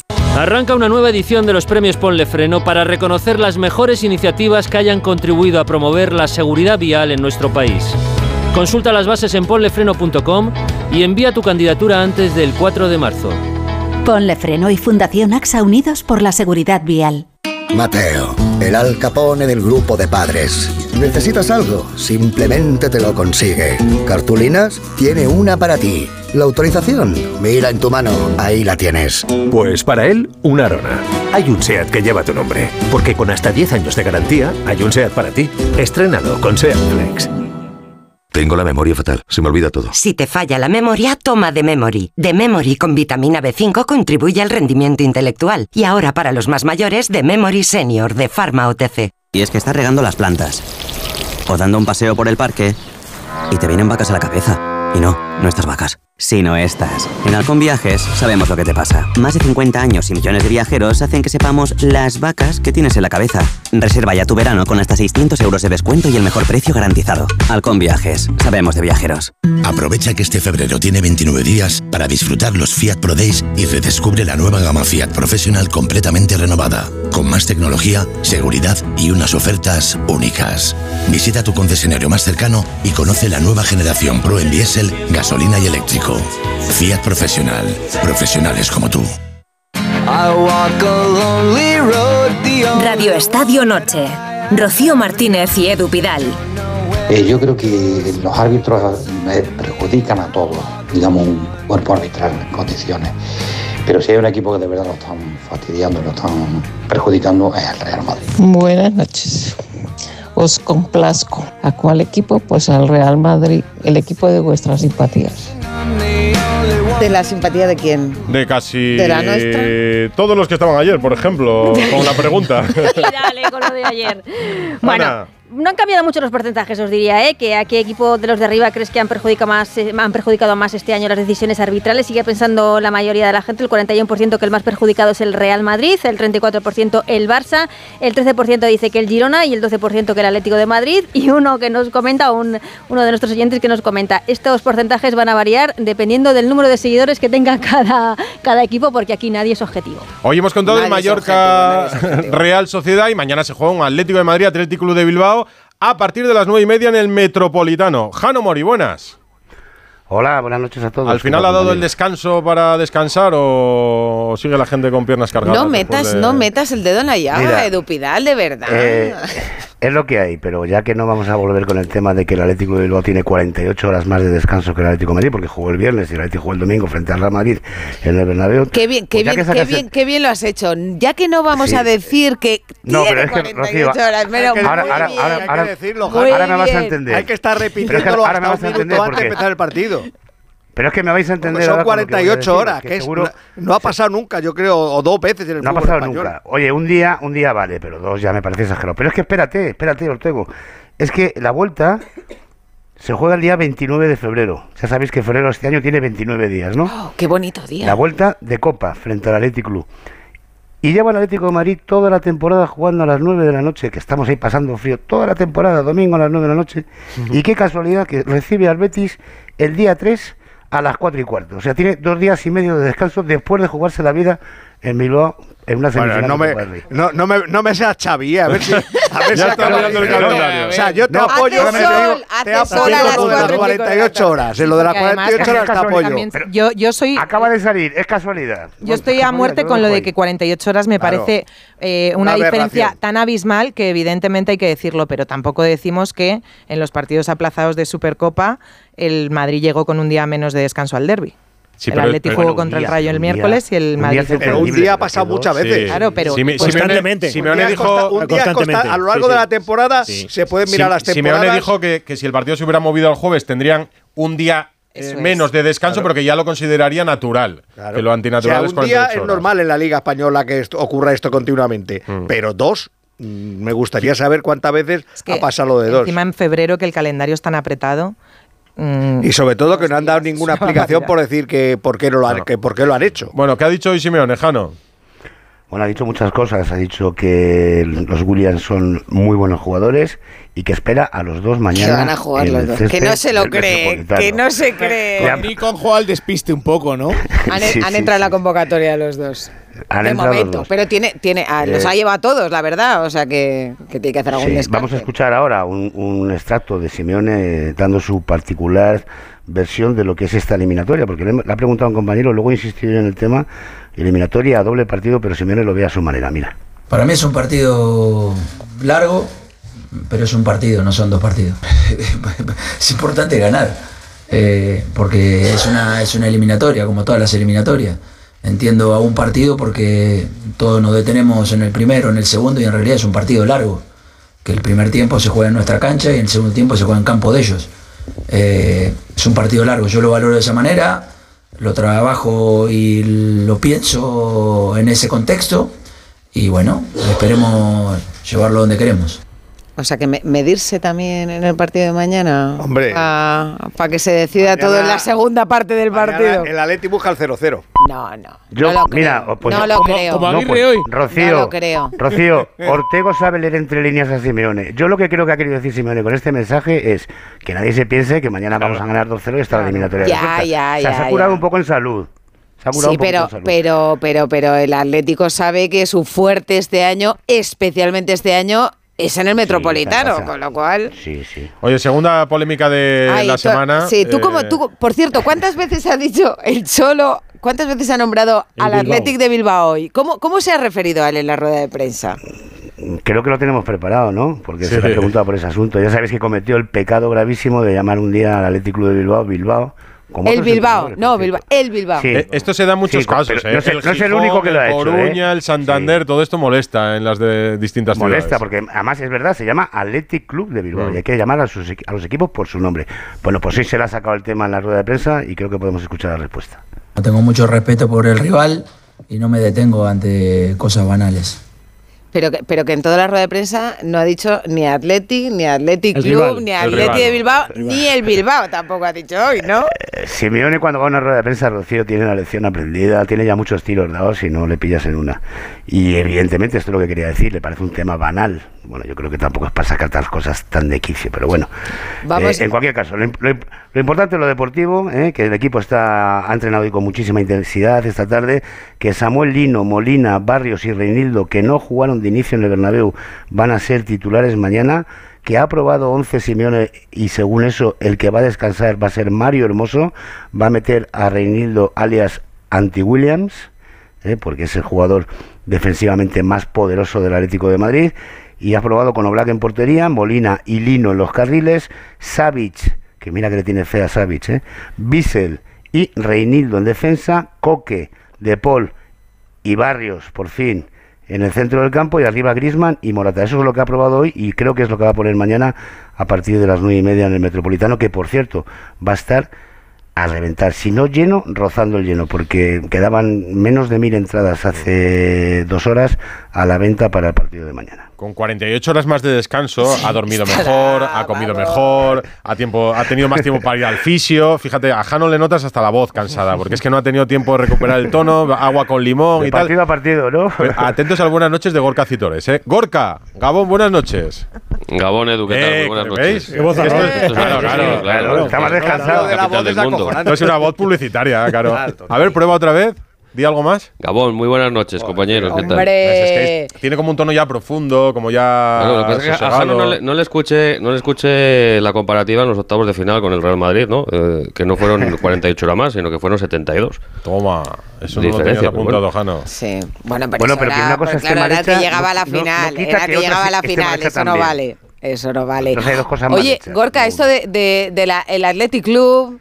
Yo, mi familia de Bilbao, vamos, o sea, no me deja nunca. Vamos, que no lo hago, pero que, que- quiero decir que es que, que no se puede decir el No, yo creo que lo explicaba Edu. Que no Yo se puede que decir el Bilbao. Edu, que, que a la gente del Depor no le gusta que le llamen el Coruña, a la gente del Sporting no le gusta que le llamen el Gijón y a la gente del Racing de Santander no le gusta que le llamen el Santander, pero vamos, que tampoco que eh, en esto eh, ofende más quien, quien puede que quien quiere, ¿no? Y bueno, pues ya conocemos a- al Cholo Simeone e incluso, fíjate si han querido huir de polémicas en Bilbao, que hasta el presidente de, Ya. de la institución del Atlético ayer le quiso restar ningún tipo de importancia, dijo que las relaciones entre los clubes son inmejorables y que incluso hay peñistas, eh, quizá de una edad avanzada y de lejos de Euskadi, que, que son peñistas del Atlético y que le llaman el Bilbao, bueno, pues porque antiguamente eh, al Atlético mucha gente le llamaba el Bilbao y le tiene mucho cariño, pero bueno, que cada uno se exprese como quiera y, y aficionado del Atleti sabe que se llama Atleti y, punto, vamos, no, no, no he querido entrar en polémicas ni con el tema del descanso, No, no, pero- ni pero- lo ha hecho Valverde, ni lo, ha hecho, ni lo hizo ayer el presidente, ni con el tema de, de la denominación de- del Bilbao que es habitual escucharle a- al Cholo Simeone, vamos. Yo creo que es, Perdóname, es otro cosa- partido Para- más que juega el Cholo Simeone en la, en la rueda de prensa. lo hace aposta está diciendo Gorka. Una, cosita, ya que, ya que Gorka, oye, y, la- y además sabe Gorka que le, le quiero mucho y es un grandísimo profesional y Venga, amigo, pero me dicen, me dicen que tampoco el Athletic Club de Bilbao ha estado muy predispuesto por la labor de tolerar jugar el jueves en vez del miércoles. Pero eso me parece. Claro. Lógico. ¿Y qué hubiera, y qué hubiera hecho el Cholo al estado en las revés? mismas condiciones, no- También No lo sabemos, eso es una, hipo- eso es Ah, una no, lo tú, sabemos. tú que eres, tú que eres ch- ch- especialista, especialista en el cholo. Eh, Venga, hombre, lo sabes igual Mira por sus intereses, hombre. También te digo una cosa, ayer, ayer desde la institución negaron que nadie les haya llamado ni desde la federación ni desde el Atlético de Madrid para cambiar el partido. Pero igual tenían que haber llamado a ellos para decir, oye, perdona, que si queréis, Claro. para igualar un poco las cosas y tal, ¿no? Sí, Pues si queréis lo cambiamos. Vamos a llamar a la tele, a la federación y tal. Y oye, que es verdad que esto es súper injusto. Que puedan elegir Hombre, dónde nacen no significa que sean tontos. Ellos pueden elegir dónde nacen, pero tontos no son. ¿eh? ¿Y, y, y entonces de qué ha hablado Valverde, Gorka, más allá de esto? Bueno, pues ha hablado de la, de la eliminatoria, ha hablado del, del rival. A ver, fíjate que es la quinta semifinal consecutiva del Atleti, ¿no? Que está acostumbrado ya a estos partidos, pero claro, que se va a medir mañana en el Metropolitano. Ya es eh, eliminatoria, como bien decía Jano, decía el Cholo Simeone, de primera y segunda parte, bueno, ida y vuelta. Y ha dicho Ernesto Valverde que, hay que hacer dos buenos partidos, que el equipo que falle en uno de ellos eh, se va a ver sin, esa ansiada, en esa ansiada final. Y ha recalcado que el Atlético de Madrid a día de hoy, esta temporada, es el mejor equipo de Europa en su estadio, en el Metropolitano. No son 90 minutos, son 180 minutos o más. Hay que jugarlo. No, no va a bastar con un buen partido. El equipo que haga un mal partido seguramente se va a quedar fuera. O sea, tienes que eh, hacerlo muy bien en el primer partido y hacerlo muy bien en el segundo. Entonces ahora tenemos el primer asalto. Jugamos con un equipo que es posiblemente el mejor equipo de Europa en casa esta temporada hasta ahora. Tiene unos registros de campeón eh, y sabemos a lo que nos enfrentamos, claro. Eh, la estadística habla del pasado, mañana es el futuro, mañana se pueden cambiar las cosas, vamos a ver si podemos hacer un buen partido allí, vamos a ver si podemos ganar allí. Que es complicado, los números lo dicen, pero vamos a intentarlo. Están en sintonía, ¿eh? Los dos entrenadores. Oye, cuéntanos lo de los Williams. A ver, está jugando Pues Valverde al despiste diciendo, no, bueno, a ver, no, los dos tocados, ahora bueno, Mira, fíjate, Nico, Valverde, o qué. Valverde Rocío ha hablado antes del entrenamiento, al igual que ha hecho el, el Cholo Simeone. El equipo ha entrenado a puerta, a puerta cerrada y se le ha preguntado, oye, pero va a entrenar hoy, eh, Nico. Y dice, la acabo de ver, ni, y, tenéis previsto que entrene. Ah, Va a hablar ahora con el médico y ya, ya veremos. Ha salido algunas imágenes en las redes sociales. Y ninguna de ellas en el entrenamiento, en los rondos, se le ve a, a Nico Williams. Están jugando un poquito al despiste. Está muy justo, eso sí es verdad que está, está muy justo, así como su hermano Iñaki está totalmente disponible para, para jugar y será titular. Me da la sensación de que Nico llega muy justo al partido de, de mañana y que de inicio no va a salir, pero eh, ha querido convocar a toda la plantilla precisamente para jugar un poco más al despiste. Viajarán mañana por la mañana a la capital de España 25 jugadores, tendrá que deshacer tres descartes antes del partido. Y yo creo que descartado no estará Nico Williams, pero que de inicio lo veo, lo veo a día de hoy complicado. Pero ya sabes cómo son los de Bilbao, que estos se recuperan. Ya, hombre, y sobre, todo, y sobre todo por lo que significa Nico Williams en el, en el Atleti de Bilbao. Hombre, la incógnita, la incógnita, hombre, es evidente que es eh, uno de los jugadores eh, puntales de- del equipo de Ernesto Valverde, pero claro, la, la duda es eh, forzar eh, Ya, en un partido esperar a de la vuelta. y, y- y- o esperar a la vuelta y no perder por muchas semanas ¿no? a, a un futbolista que es capital y que la TT también está luchando en esas posiciones europeas, claro, en la liga. Mañana a las nueve y media, a las 9 Radio Estadio con Edu García para contar el partido. A ver si vemos más goles de los que hemos visto Bueno, hoy en Somos. hablando de goles, Morata, Grisman y Depay, entre los tres, suman 44 goles. Solamente los tres jugadores de arriba del Bayern Kane, Sané y Musiala igualan en cifras, ¿eh? A mí, a mí me ha sorprendido el dato. El Atleti. El Atleti, o sea, lo que, la tiene el pólvora que tiene el Atleti arriba, ¿eh? Ahora, como ya no se lleva BBC ni. Es el tridente más goleador de Europa, BBC, empatado con el del Bayern, ¿eh? Ni cómo era MSN, ni. Sí. ¿Cómo sería lo del Atlético de Madrid entonces? que- Bueno, no juegan juntos. No pero- juegan juntos, claro. Peor es que no juegan juntos. Grimordeo. Sería Suena. MGM. MGM. MGM, ¿no? Morata, Griezmann. Memphis. MGG. Ah, mira, estaba yo pens- pensando en. Sí, claro. No, MGM por lo de Metro Goldwyn Mayer, hombre. Hablando de GGM, Claro, hablando, Ah, bien, te he visto oye, bien ahí. hablando de GGM, que nosotros no se lo decimos nunca a nuestros oyentes, pero que están haciendo encuestas de esto del EGM, que es lo que marca la audiencia, que es lo que luego pone a nuestros jefes o no. Ya ven ustedes que nosotros somos gente muy simpática, así que, que Ah, si no, les llaman para hacerles alguna llamen. Si encuesta. pudiésemos llamar nosotros, yo. no, pero que si les llaman para hacerles alguna encuesta de, de consumo de radio y así, oye, pues que pues que acuérdense de, de nuestro nombre, somos eh, Edu Pidal y Rocío Martínez, residentes en Madrid, como dirían en, En un 2-3. En un 2-3, y esto es Radio Estadio Noche, que no lo decimos nunca, la verdad. No, la verdad que se repite poco. No, pero ahora- que- ahora que no con el GGM este, pues digo- Ni mete nada. Eh, Gorka Jano, hasta mañana. Hasta mañana, un abrazo. Mañana. Venga. Radio Estadio Noche. Rocío Martínez y Edu Pidal. La felicidad no es un destino al que llegar, la felicidad está en el camino. Y si ese camino lo haces con tu nuevo Fiat, mucho mejor. Encuentra la felicidad con la Fiat Happiness Fórmula. Solo este mes tienes ofertas exclusivas con entrega inmediata en la gama de Fiat.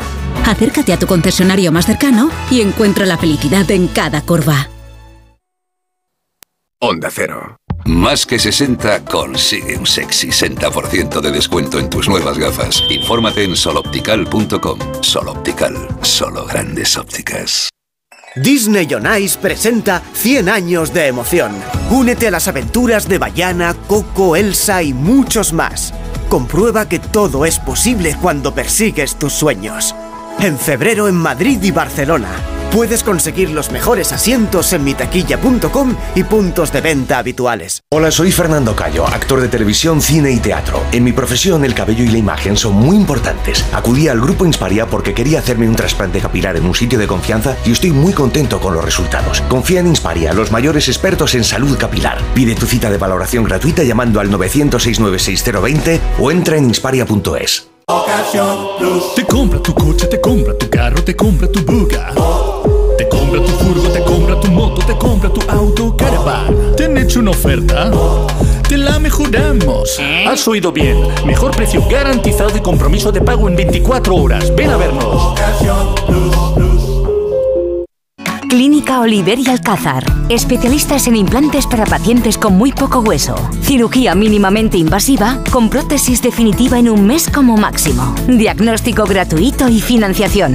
Consulte su caso en el 91 564 6686 o a través de la página web oliverialcázar.com. Más de 30 años de experiencia. Llega el fin de semana y tú al fin paras. Pero el mundo no. Él sigue girando. El mundo no para de darle vueltas a la actualidad más inmediata. Juan Diego Guerrero tampoco. Si quieres desconectar sin dejar de estar informado, escucha Noticias Fin de Semana. Cada sábado y domingo a las 7 de la mañana y a las 2 de la tarde. Y siempre que quieras en la web y en la app. Onda Cero. Tu radio. Onda Cero. ¿Te preocupa el trabajo? Tranquilo, toma Ansiomet. Ansiomet con triptófano y asuaganda te ayuda en periodos de tensión en el trabajo. Venga, que tú puedes. Ansiomet de Pharma OTC. Lola, nada de dolores. Eso lo deja para sus pies, porque sigue siendo la reina de la fiesta. ¿Que ahora tiene más responsabilidades? Sí, y la primera es bailar. Pues para ella, un león. Hay un SEAT que lleva tu nombre. Porque con hasta 10 años de garantía, hay un SEAT para ti. Estrénalo con SEAT Flex. Radio Estadio Noche. Rocío Martínez y Edu Pidal. Hoy hemos conocido el fallecimiento del histórico portero del Real Madrid, entre otros equipos, sobre todo el Real Madrid, Miguel Ángel. Estuvo del 68 al 86, jugó más de casi 350 partidos, siete ligas, tres copas, dos copas de la UEFA, eh, una copa de la liga, le llamaban el gato, era natural de Las Burgas, en, en Orense. Eh, después de las categorías inferiores, de, estar jugado, de estar jugando cedido en el Orense, pasó por el Castellón, eh, formó parte después ya de la primera plantilla del Real Madrid, tuvo un duelo histórico con García Remón en la portería del equipo blanco, Fíjate jugó el Mundial del 78 como titular, luego estuvo en el del 82 cuando ya jugó a Arconada. Tendré Fíjate que hoy, hoy en, en Antena 3 eh, hemos eh, contado su fallecimiento y el Real Madrid es verdad que nos ha, nos ha pasado unas imágenes y hay una parada con España que claro, dices... El Mundial gato, 78 el gato, contra, ¿no? Austria, un disparo de Burtz, una parada que bloca porque él blocaba de maravilla. Es Claro, una pero dices, ¿por qué, le, preciosa. por qué le llamaban el gato? no? Eh, A mí, yo, claro. Ortego, no lo vi jugar y tú lo verías muchísimo y hablarías con él muchísimo, pero el, el- bigote, eh, la mística del portero aquel de los 70 y de los 80, y sobre todo, eh, a mí me llegaban las historias de su rivalidad en la portería con García Rimón, al que yo luego conocí como entrenador del Sporting. Que también le llamaban el gato, ¿no? Sí. Sí, pero a, Mariano fue el- a Mariano fue por un partido no Sí, de sí, esa que sí. lo paró todo, ¿no? Pero al gato era por a Miguel Ángel era porque parecía un gato, es decir, sí. por la agilidad, los reflejos, lo lo lo, lo vivaraz que era bajo los palos, era un hombre de, de debajo de la portería, porque claro, él también con su 1.74 salir a despejar de puños eh, corría un riesgo, ¿no? Aún así, el- yo creo que el, el despeje de puños que ya prácticamente en el fútbol lo se da, él lo, lo manejaba bien porque tenía un buen, un, buen salto. Pero sí, su rivalidad con García Remón era tremenda, porque cuando la lesión era lo que daba el cambio de uno a otro. Alguno tenía un percance, pues salía al otro, el otro lo hacía tan bien que se quedaba. Volvía a tener un percance el anterior, el otro lo hacía también, pero jugó más Miguel Ángel que Mariano. ¿Jugó más Miguel creo- Ángel? Sí, sí, jugó Mariano. Miguel Ángel jugó 375 partidos en el Madrid y Mariano 258.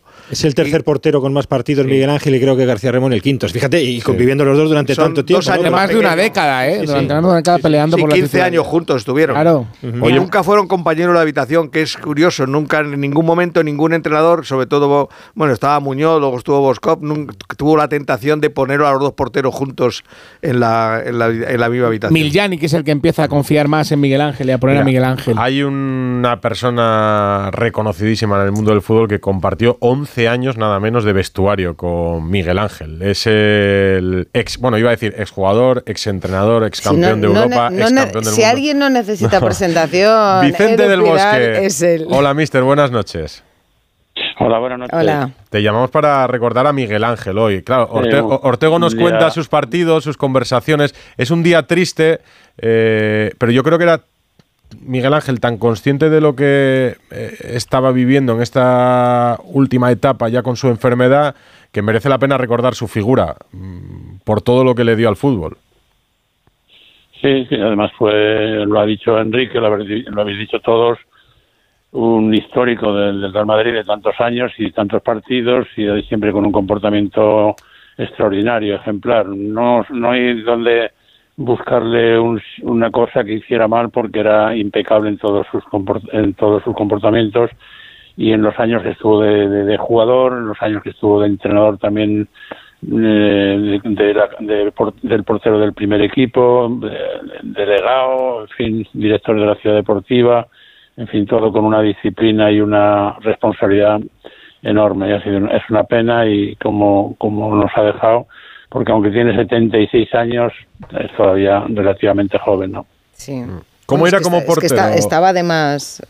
Bueno, lo habéis definido. Lo, lo habéis definido. Un portero muy ágil, con muy buen blocaje. Mm, Bueno, salía mm, menos a lo mejor que de, de lo que es habitual, pero bueno, yo creo que era un portero de una gran seguridad.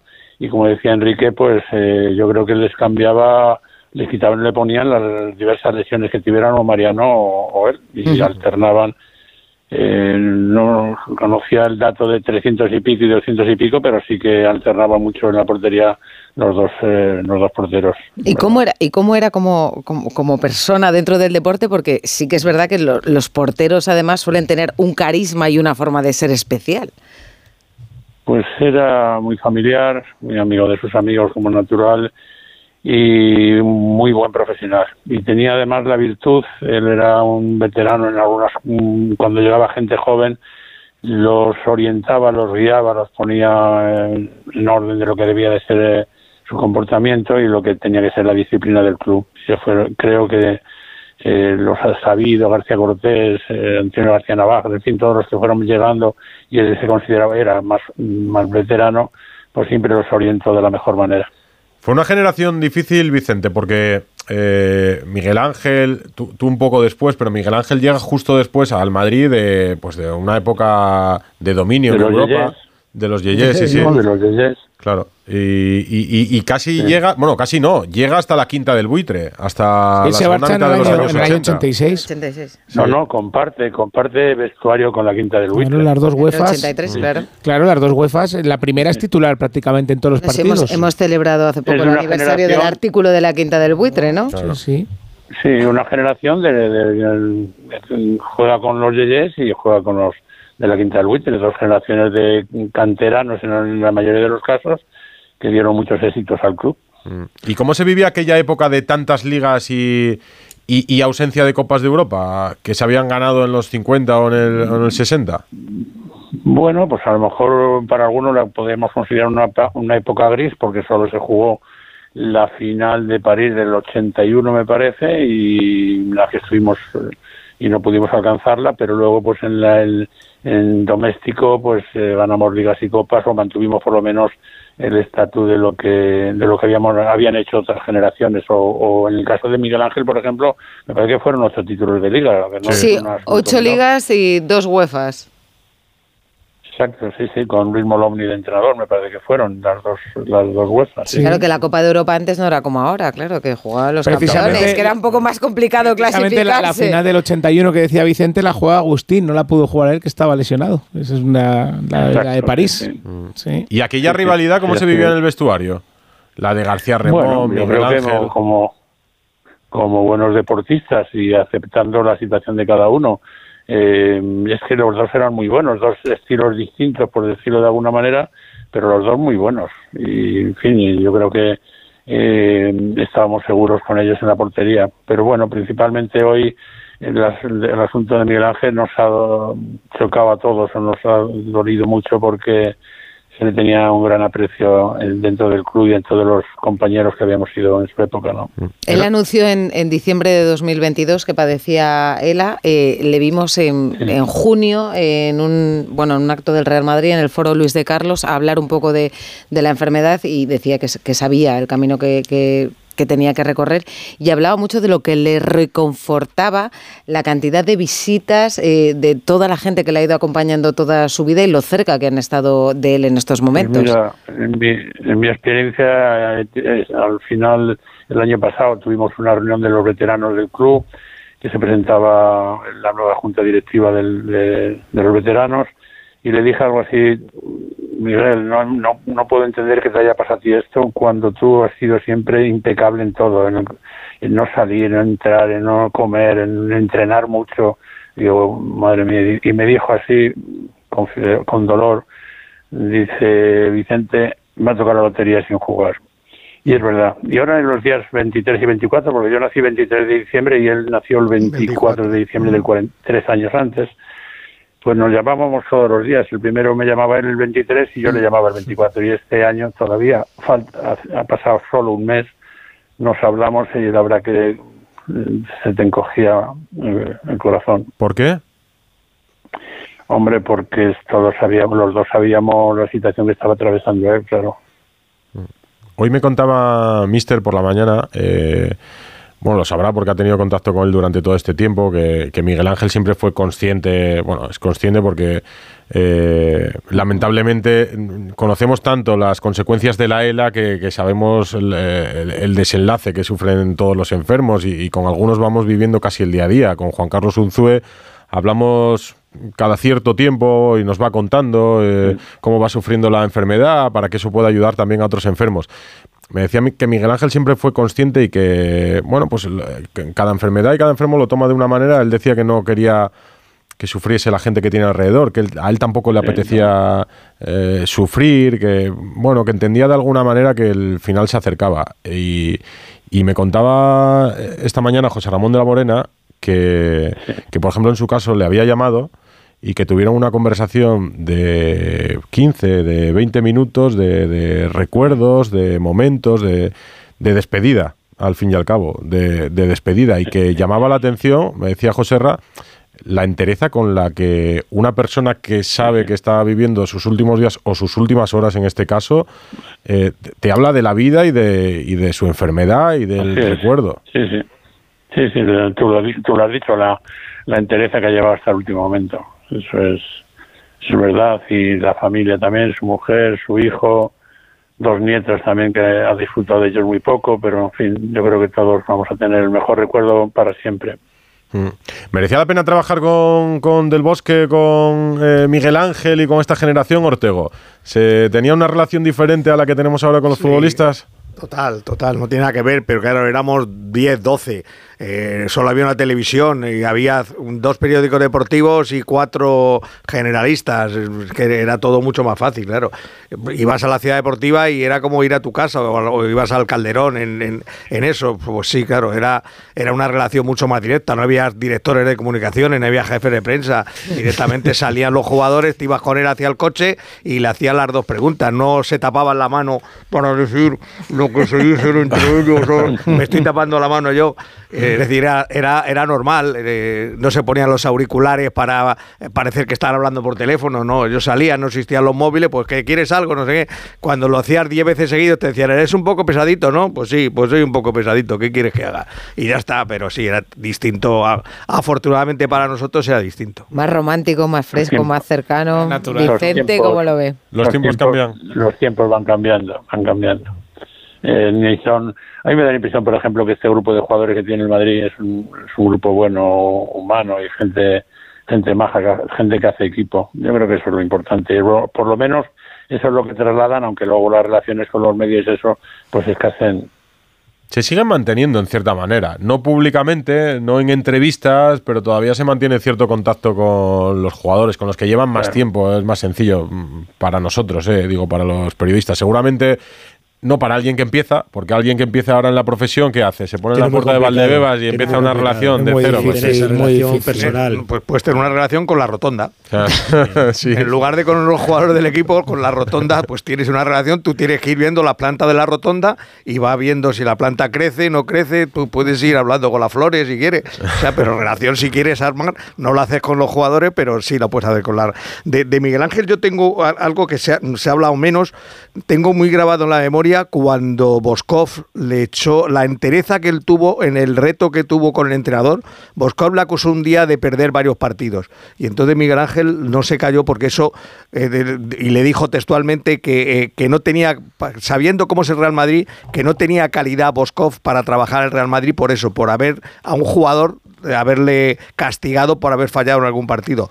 Y le apartaron del equipo y él se mantuvo firme, dijo que lo que había dicho lo mantenía y mantuvo el- eso que dejó de jugar. Y eh, la directiva le tuvo que apartar porque además lo dijo varias veces, es decir, la entereza con la que él defendió su forma de, de ser y, y su forma de verlo como se había sucedido aquello, aquella situación de los posibles errores que tuvo en algún partido que dice, él siempre decía, más que yo no sabe nadie cuando fallo cuando acierto. Eso en los porteros es algo que lo tienen, son los primeros que se examinan a sí mismos y se van examinando en el descanso cuando van andando y se vuelven a examinar cuando acaba el partido. La posición, para mí, más difícil del fútbol. Y, y desde el punto de vista del entrenador, ¿la relación con un portero es la más complicada, mister? No, Bosco, por ejemplo, decía que no entendía un entrenador que fuera portero, pero que luego fueran entrenadores. Pero bueno, es una bobada porque al fin y al cabo, a- ahora, ahora y antes ha habido siempre entrenadores eh, que antes han sido porteros. eh. Y además tiene una visión de la jugada casi de- desde la, su posición que prácticamente tiene control todo el, todo el campo. Pero bueno, yo creo que eso que, ha- dicho eh, Enrique de, de Miguel Ángel, que posiblemente sucediese, sucediese, pues eso es tan viejo como el, como, como el propio fútbol. Eh, las decisiones de un entrenador que no son entendidas por un jugador, eso son forma parte de lo que es las relaciones humanas en un vestuario, de un entrenador con los jugadores, algún jugador- no, y la singularidad que tiene el fútbol, que de veintitantos jugadores solo pueden jugar once, pues siempre ocurre algo y es, es normal que eso pueda suceder, pero no nos debemos de quedar en lo malo, sino en lo bueno de... de- No, no, yo es que no lo que- considero malo, Vicente, yo considero que él mantuvo el tipo.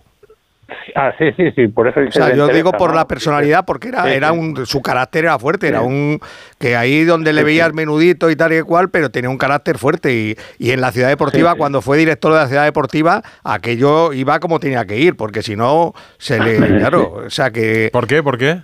Sí, porque, porque claro, en la ciudad deportiva al final hay muchos, eh, muchos equipos, ah, tienes que tener un orden eh, eh, con los propios jugadores de la cantera cuando van a- al, al vestuario a cambiarse, cómo llegan, cómo no llegan. Es decir, él, él era el jugador del Real Madrid que había estado tantos años y que quería que en la ciudad deportiva el comportamiento fuera de jugadores del Real Madrid, aunque tuvieran 14 o 13 años. ¿no? Hoy, ha, hoy ha puesto Mitchell un tuit y ha dicho que siempre tenía el consejo justo y ponderado. Ha venido a decir algo que era una especie de líder silencioso, pero que él sabía dar esos consejos. Lo ha destacado hoy, Mitchell. En eso coincidisteis en ser Sí. gente de cantera también. Sí, sí, además es que él tenía eh, mucho afecto con los, con los recién llegados, con los que llegaban, que eso siempre tienen, a lo mejor hay un- algunos más descarados, otros que les cuesta más tímidos, en fin, que les cuesta entrar en lo que es el grupo y él facilitaba mucho las cosas a todos los que, o intentábamos que, que facilitar las cosas para que, para que ellos se sintieran cómodos, ¿no? Yo, yo, Vicente, sí que te quería preguntar precisamente por eso, ¿no? Porque para los que crecimos un poco en, en nuestra infancia nos pilló esa alternancia, ¿no? De durante tantos años de, de García Remón, que con el que yo he trabajado precisamente como comentarista cuando estaba en Canal Plus en los inicios y tal, y, y con Miguel Ángel, te, te llamaba mucho la atención, ¿no? Porque como decía Ortego, solamente salía uno cuando tenía alguna pequeña lesión y entraba el otro, pero, pero ¿cómo es convivir durante tanto tiempo con esa rivalidad que existe entre dos porteros? Quiero decir, porque tienen que ser dos personas de, de una, de una talla extraordinaria para, para que eso no te genere un conflicto, ¿no? Como la de hemos ahora, por visto- cierto. Claro, porque hemos visto otros casos, bueno, pues hay otros casos en la historia donde, donde ha habido porteros que se llevan mal directamente con, con- con el portero que, que le podía quitar. Y, y- y Cañizares esta, relación durante tanto tiempo era como algo muy natural cuando es una cosa, repito, en, en teoría antinatural, ¿no? Que se lleven tan bien y, y- y con tanto tiempo. Lo que estás diciendo es un elogio hacia ellos dos, que Sí. han tenido un comportamiento fantástico, ¿verdad? Es más, eh, Mariano García Roma, por ejemplo, se retiró y en el transcurso de la siguiente temporada retirarse tuvo que volver al, eh, me parece que estaba el señor Molomni, le dijo que tenían que volver a hacer una, una especie de, por- de, de- en caso de que pasara algo, como segundo o tercer portero, volvió y tú mantuvo un comportamiento fantástico, en la época también de Amancio, me parece que fue, sí, Amancio, el entrenador, y tuvo un comportamiento fantástico. Quiero decir que han sido gente de club, y cuando se dice de club, que han sido buenas, sabido ser titulares y han sabido ser suplentes. Y yo creo que eh, se nos ha ido uno, pero todavía tenemos otro que también eh, ha, sido, ha sido extraordinario en todos los sentidos. El Madrid había bebido, además, años antes, una alternancia parecida con Araquistán y Betancor. O sea, no era, no era, eh, eh, no era fueron tantos años en el tiempo, pero, pero sí también eran dos, dos titulares que, que jugaban y quitaban por las lesiones. No, no había otra razón por ahí. Y entonces, quizá eso también, ellos cuando llegaron al club los- lo escucharon, les hablaron Habían de vivido, eso. ¿no? Lo- lo y, y sabían. esa- y sabían que había, había convivido ya dos porteros en, en una fase. Eres una enciclopedia humana, Ortego. Eres más rápido que consultar Google eh, para estas cosas del fútbol. No, hombre, ¿eh? no, pero es que, claro, es que era- es así. Y lo cuenta con más pasión que Google, además. Luego nos sorprendemos de, de la alter- alternancia de Lunin y Kepa, ¿eh? Sí, y esto sí. estuvieron años. Yo he leído hoy, eh, que me ha parecido súper curioso y además va hilado a lo que hablábamos de cómo ha cambiado el fútbol o no, que eh, me- eh, Miguel Ángel conservaba todos los objetos que le tiraron en los estadios. que ¿Ah, la sí? figura del portero, sí. Que conservaba. No sé si Vicente sabrá algo de esto, pero lo, lo he leído hoy como anécdota. Pues no me acuerdo, no lo sé, no lo sabía. Entonces se tiraban muchas cosas ¿no? Y, que, y que conservaba montones de ellas de, que iba recogiendo. eh, Pues me que imagino que tendría una casa muy grande, ¿no? En aquella época se tiraban cosas y hasta cosas grandes. sí. Profesión de riesgo ser portero en aquella época. Hasta Figo podía haber recogido una cabeza de, De cochinillo. De cochinillo. de cochinillo, claro. De todo. Vicente, pues eh, era una noche para Muy recordar bien. a Sí. Miguel Ángel, ha Para fallecido a los recordar y de- 76 años. Y de verdad yo quiero que, que sirva también esto para volver a recalcar, a recalcar la importancia de la investigación de, de la ELA. Eh, me parece escalofriante ¿no? ese comentario que le hacíais a Miguel Ángel cuando, cuando le veíais y dices, efectivamente, una persona que se ha cuidado, que, que no ha hecho excesos y sin embargo la enfermedad no discrimina ni siquiera. Siempre es mejor cuidarse, Sí. siempre es mejor cuidarse. No te evita, no te evita todas las enfermedades, pero siempre es mejor. Pero es verdad que es una enfermedad que no, que no discrimina a cuerpos sanos de. Que haya dignidad y recursos económicos para las personas que padecen ELA y para las personas que acompañan a las personas que padecen ELA, que es igual de importante. Vicente del Bosque. Muchas gracias por gracias ayudarnos a, recordar a Miguel Ángel. Nada, un abrazo y mucha suerte para vosotros. Un abrazo. Buenas noches. A ver, ¿has tenido alternativas hoy para calificar? eh? Sí. Bueno, le he dado un sobresaliente a un mito como Miguel Ángel. Bien. eh, además para. Yo he de reconocer que fue mi primer gran ídolo deportivo, él y Juanito. ¿Lo viste jugar? Lo vi jugar, claro. claro Ah, bueno, si jugaste al 86. Eh, claro, claro. Además, No. y yo creo que, que los futbolistas con bigotes, ¿no? Sí. Siempre con bigote. Era un enamorado de Miguel Ángel. ¿Eh? Como los periodistas con Mira, bigote. pues es que mi padre, mi padre llevaba, mi padre llevaba bigote, sí. Entonces a mí me genera simpatía la gente Yo, que hecho, lleva nací con bigote.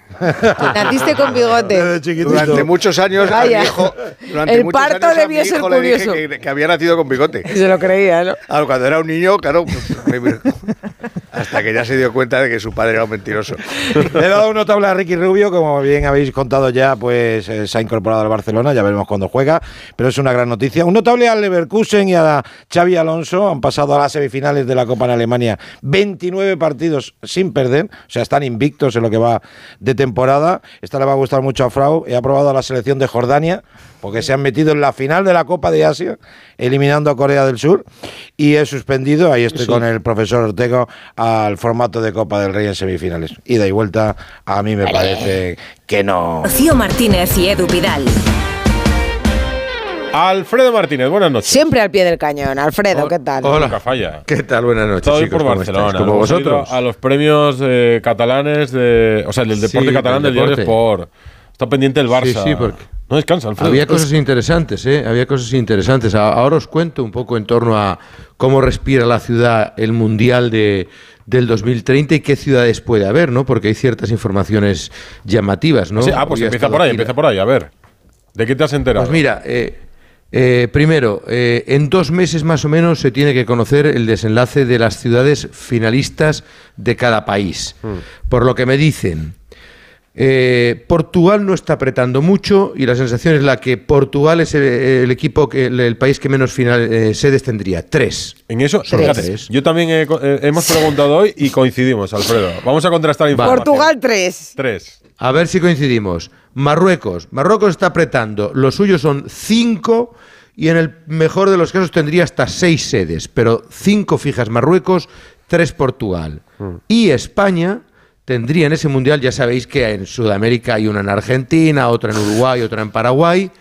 En España habría 10, 11. Once, Entre 10 once. y 11 sedes. Sí, señor. Más- 11. más Pero bien ¿sabes igual, cuál es la undécima? No, yo, ¿cuál Según es? me dicen a mí, la undécima sería Barcelona, porque Barcelona tendría dos sedes que ha tenido un momento en que prácticamente solo tenía una Ah. y al parecer en Barcelona entienden que el Camp Nou es una y otra el campo del Español. El Español estaba prácticamente fuera, pero la Federación Catalana, por lo que a mí me cuentan, ha apretado considerablemente para que el estadio de Cornellà del Prat fuera también sede. Eh, algún partido. Ya sabéis que luego ha- habrá que contabilizar pues en cada sede dos, tres partidos y en principio esas serían las sedes. Claro, luego hablas con No, pero la- no, pero no están definidas las. O sea, está definido No, no, no, el está número de sedes. El número, el número. El número de Sí, sedes, sí, que en sí. principio será 11, pero las sedes no están definidas. No, no, no, no, Imagínate no, no. tú cómo va a ser esa negociación. pero- y ese reparto, digo, atendiendo a qué criterios. Sí, pero lo que sí te digo, Rocío, es que en principio eh, Cataluña dice, si Madrid tiene dos, el Wanda y el Santiago Bernabéu, entendemos que Barcelona debería tener dos. Y lo que en un primer momento era prácticamente solo una, han conseguido que la otra entre en el cupo que es el estadio de Cornellà. Con lo cual en esas 11 entendemos que será Cornellà. Luego lo que tú dices, hay sedes que, que bailan, ¿no? Eh, Zaragoza, Coruña, hay algunos estadios que Valencia, estarán o si no no hay estarán. proyecto de nuevo A mí, estadio. a mí lo de, Cata- por eso lo de digo, hay- Cataluña me, me cuadra bastante que sean dos, porque además entiendo que aquí va a haber muchas decisiones que van a estar un poco vinculadas también al tema político Pues irá, y sí, al tema del reparto territorial. Entonces, tal y como tenemos pero- ahora ¿no? la situación, pues, fiel- pues me cuadra bastante. Sí, porque luego, luego el segundo tema que os explico también influye en el tema político, pero al hilo que decía Edu es verdad, y esas sedes que, que bailan, ¿no? Coruña, Málaga, Valencia, hay que ver quién acaba teniendo el estadio, pero todo esto en julio se va a ir conociendo ya definitivamente. y, eh, y luego está el tema de la final, y de los partidos, ¿no? Porque una serie de partidos, en función de, de, sedes, también hay que imaginarse.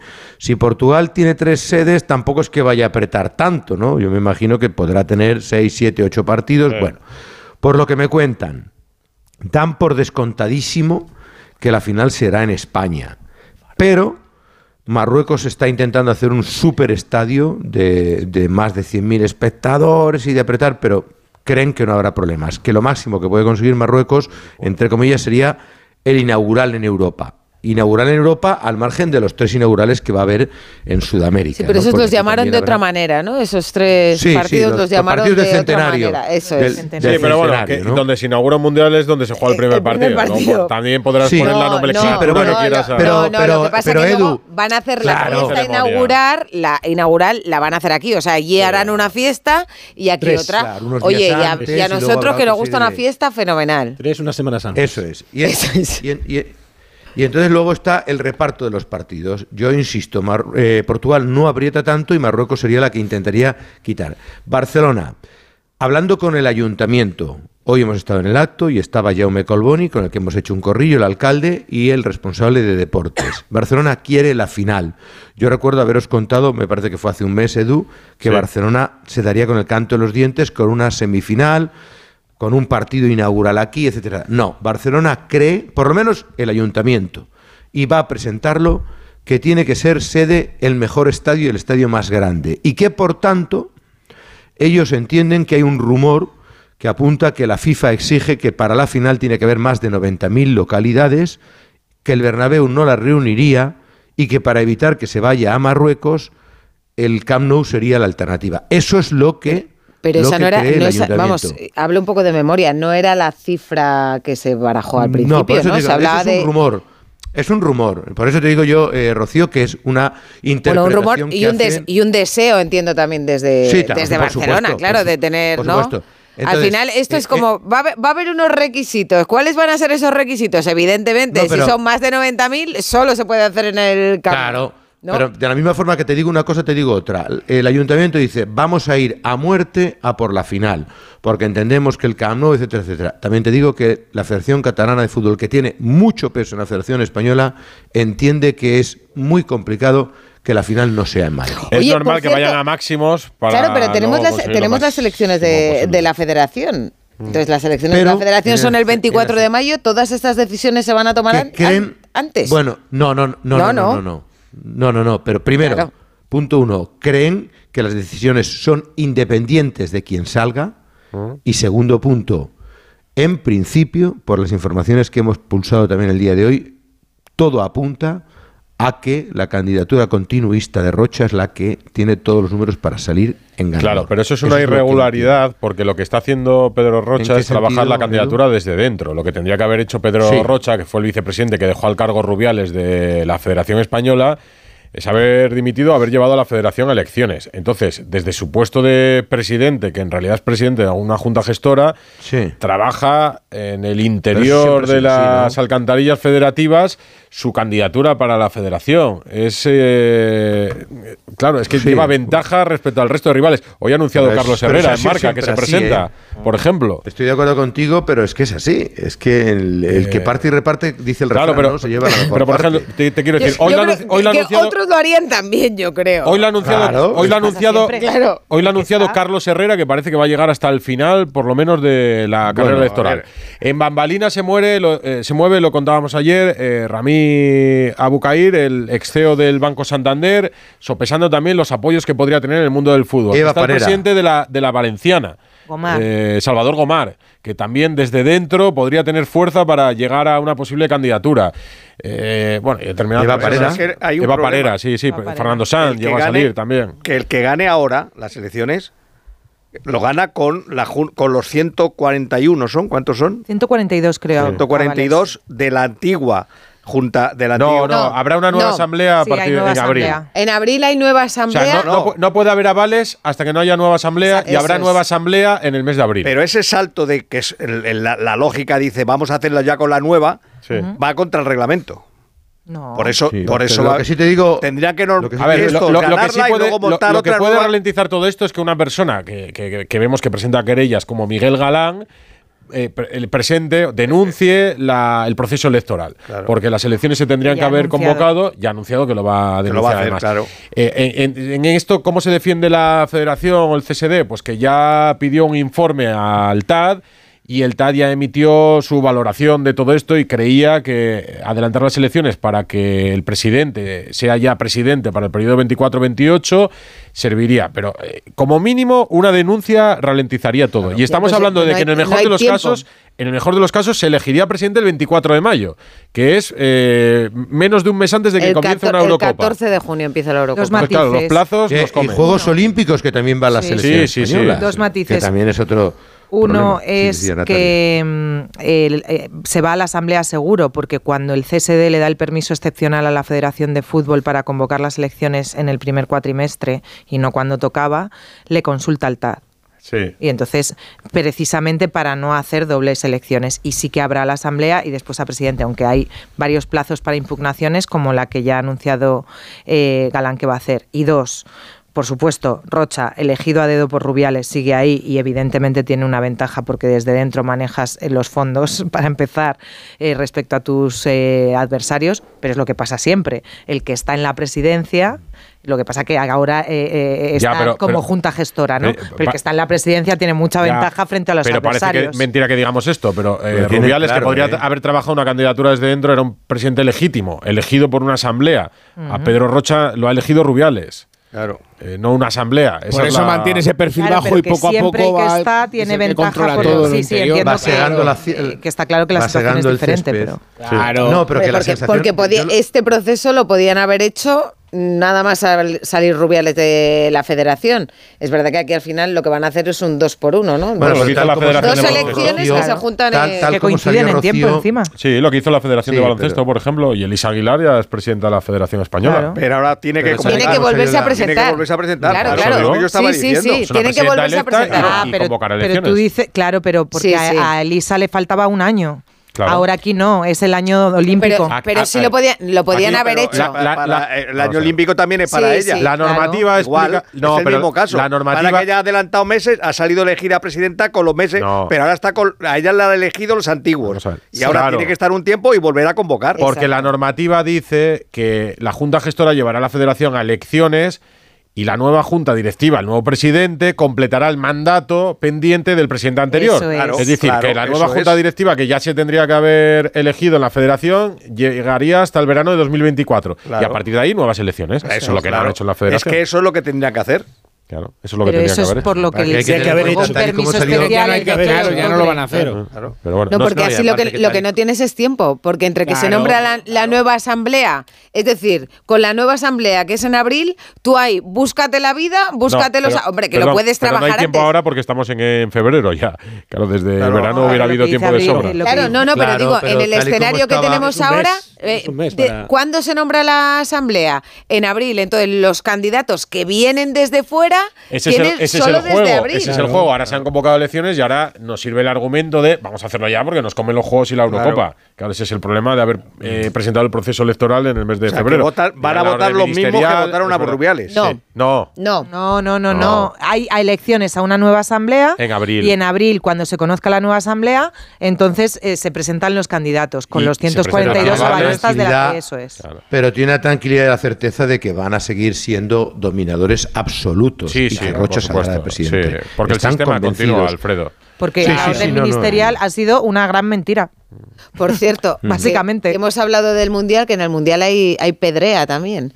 Que son los centros de entrenamiento, ciudades de- dentro, centro No, de eh, entrenamiento. eh, bu- eh, Es que Rocío, la- no, sabía, no, no, no sabía cómo hablar de bueno, Burgos y ahora te va a decir que es que Burgos es Pero es centro de verdad, entrenamiento. hombre, pero yo, Aquí cada uno arrima el asco a su sardina, ¿no? Perdonadme, perdonadme, no conozco otro- otras ciudades, pero que entiendo que ha pasado en otras ciudades también. Bueno, es que claro, cuando tú no eres de una ciudad que es candidata a acoger partidos del Mundial, con lo que pues te puede tocar la pedrea y es que vaya. selección, la Entonces, lo que quiero decir sí. es que la federación está mandando ya a gente a sitios como Burgos y otros lugares para ver cuáles son las En instalaciones. vez, para en vez de decir. Albacete, que fue la última en visitarse, Bueno, lo no siento, dice no me ha dado la vida, no me, esto no, me ha dado la vida tontería, para ¿eh? preparármelo, pero lo he leído Oye, esta semana. que nos yo. hemos liado con Pues esto de- sitio. del Mundial. eh, Más- más sitios, Alfredo, claro, claro. Dos titulares No, de termino- renovaciones, que sé que ibas a hablar de Yamal y de... Sí, eh, sí y, ahora os cuento cómo está el Girona de cara al Madrid-Girona, que no es poca cosa el próximo domingo. Pues eh, Barcelona, tema renovaciones importantes. Hay tres nombres propios que a los próximos días se tienen que acometer su renovación. Uno de John,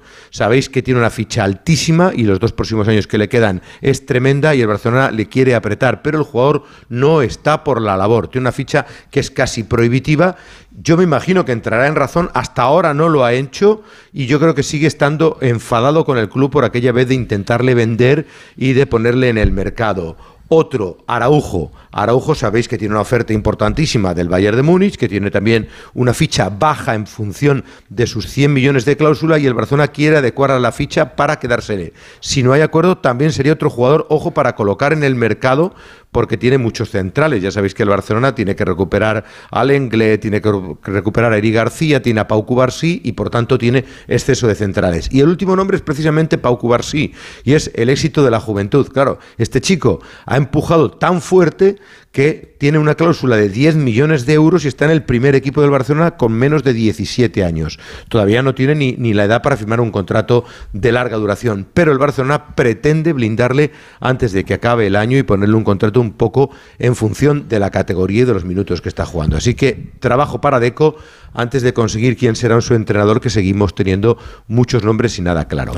Y os cuento que en esta gala, si tenemos un segundo, ya termino con Delphi Gelli. Hemos estado charlando con el presidente del Girona en la semana clave de la Liga.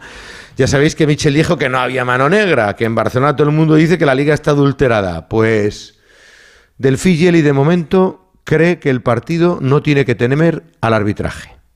Bueno, tememos que, que tenemos delante un gran equipo y que tiene grandes jugadores, grandes individualidades y que tendremos que estar a, a un gran nivel futbolístico como hemos estado toda la temporada. Nuestra fuerza es el fútbol. No hacemos ningún eh, favor ni al fútbol ni a nadie eh, vaticinando cosas que, que- que- están fuera de, de nuestro alcance. No es solo cuestión, creo, de- del colegiado, del árbitro del partido, sino a veces que eh, no tenemos muy claro lo que sucede en, muchas ocasiones. Real Madrid-Girona este próximo fin de semana por el liderato de la Liga. Abrazo, Alfredo. Hasta mañana, buenas Chao. noches a todos. Frau, Ortego, Ricardo, Natalia. Te vamos a invitar la próxima semana. Vas a venir, ¿no?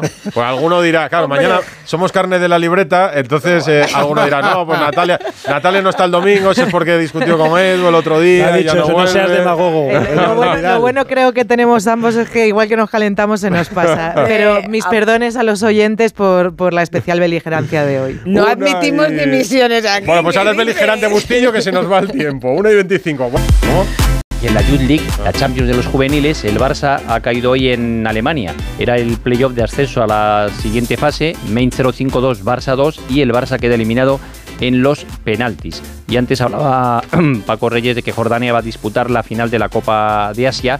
La otra semifinal se juega mañana. Enfrenta a Irán con Qatar. Qatar, que es la selección que desde hace un par de meses entrena Tintín Márquez, hombre de la cantera del Real Club Deportivo Español. Mañana en la Copa de África hay otra semifinal interesante. Los eh, anfitriones Costa de Marfil se enfrenta a Congo. El Barça femenino se va a enfrentar al Brand de Noruega en cuartos de final de la Champions. En semis, el posible rival sería el Chelsea. Y hay que tener en cuenta que este año la final se va a disputar en San Mamés. Y el Barça es el que defiende el título. Y termino con la satisfacción que hemos recibido esta mañana de los mundiales de natación, donde España ha conseguido la plata en la final de técnico por equipos de natación artística, solo por detrás de China. Es la cuarta medalla para la delegación española y después de esa medalla, una de las integrantes del equipo, Paula Ramírez, se mostraba así de satisfecha. Increíble, increíble. Eh, estamos en un sueño. Y vamos a por la medalla, pues que haber conseguido la plata o sea, nos hace estar súper orgullosas y, y satisfechas de todo el trabajo, que es que trabajamos muchísimo para conseguir esto. Y somos conscientes, pero hasta que no tienes este pedazo de medalla que es enorme, pues ayuda a reconocerlo. Me gusta mucho este deporte eh, y estamos muy cerca de los juegos. Y por cierto, vamos a contarles a nuestros oyentes, porque no lo han visto, porque hasta ahora ya no se veía el programa en YouTube, que hemos asistido a, a un bonito momento.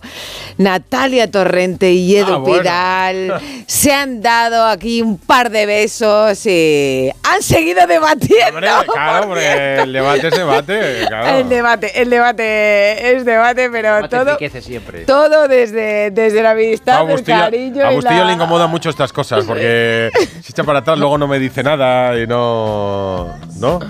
Te, te poesía tenso mucho digo. cuando me No, pongo así. Bueno, no depende de cómo van las circunstancias.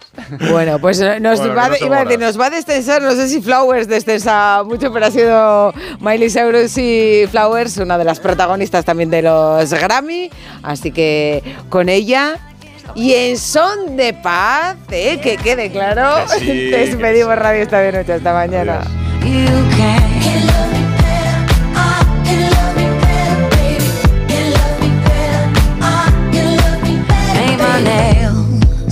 cherry red match the roses that you lay. No remorse, no regret.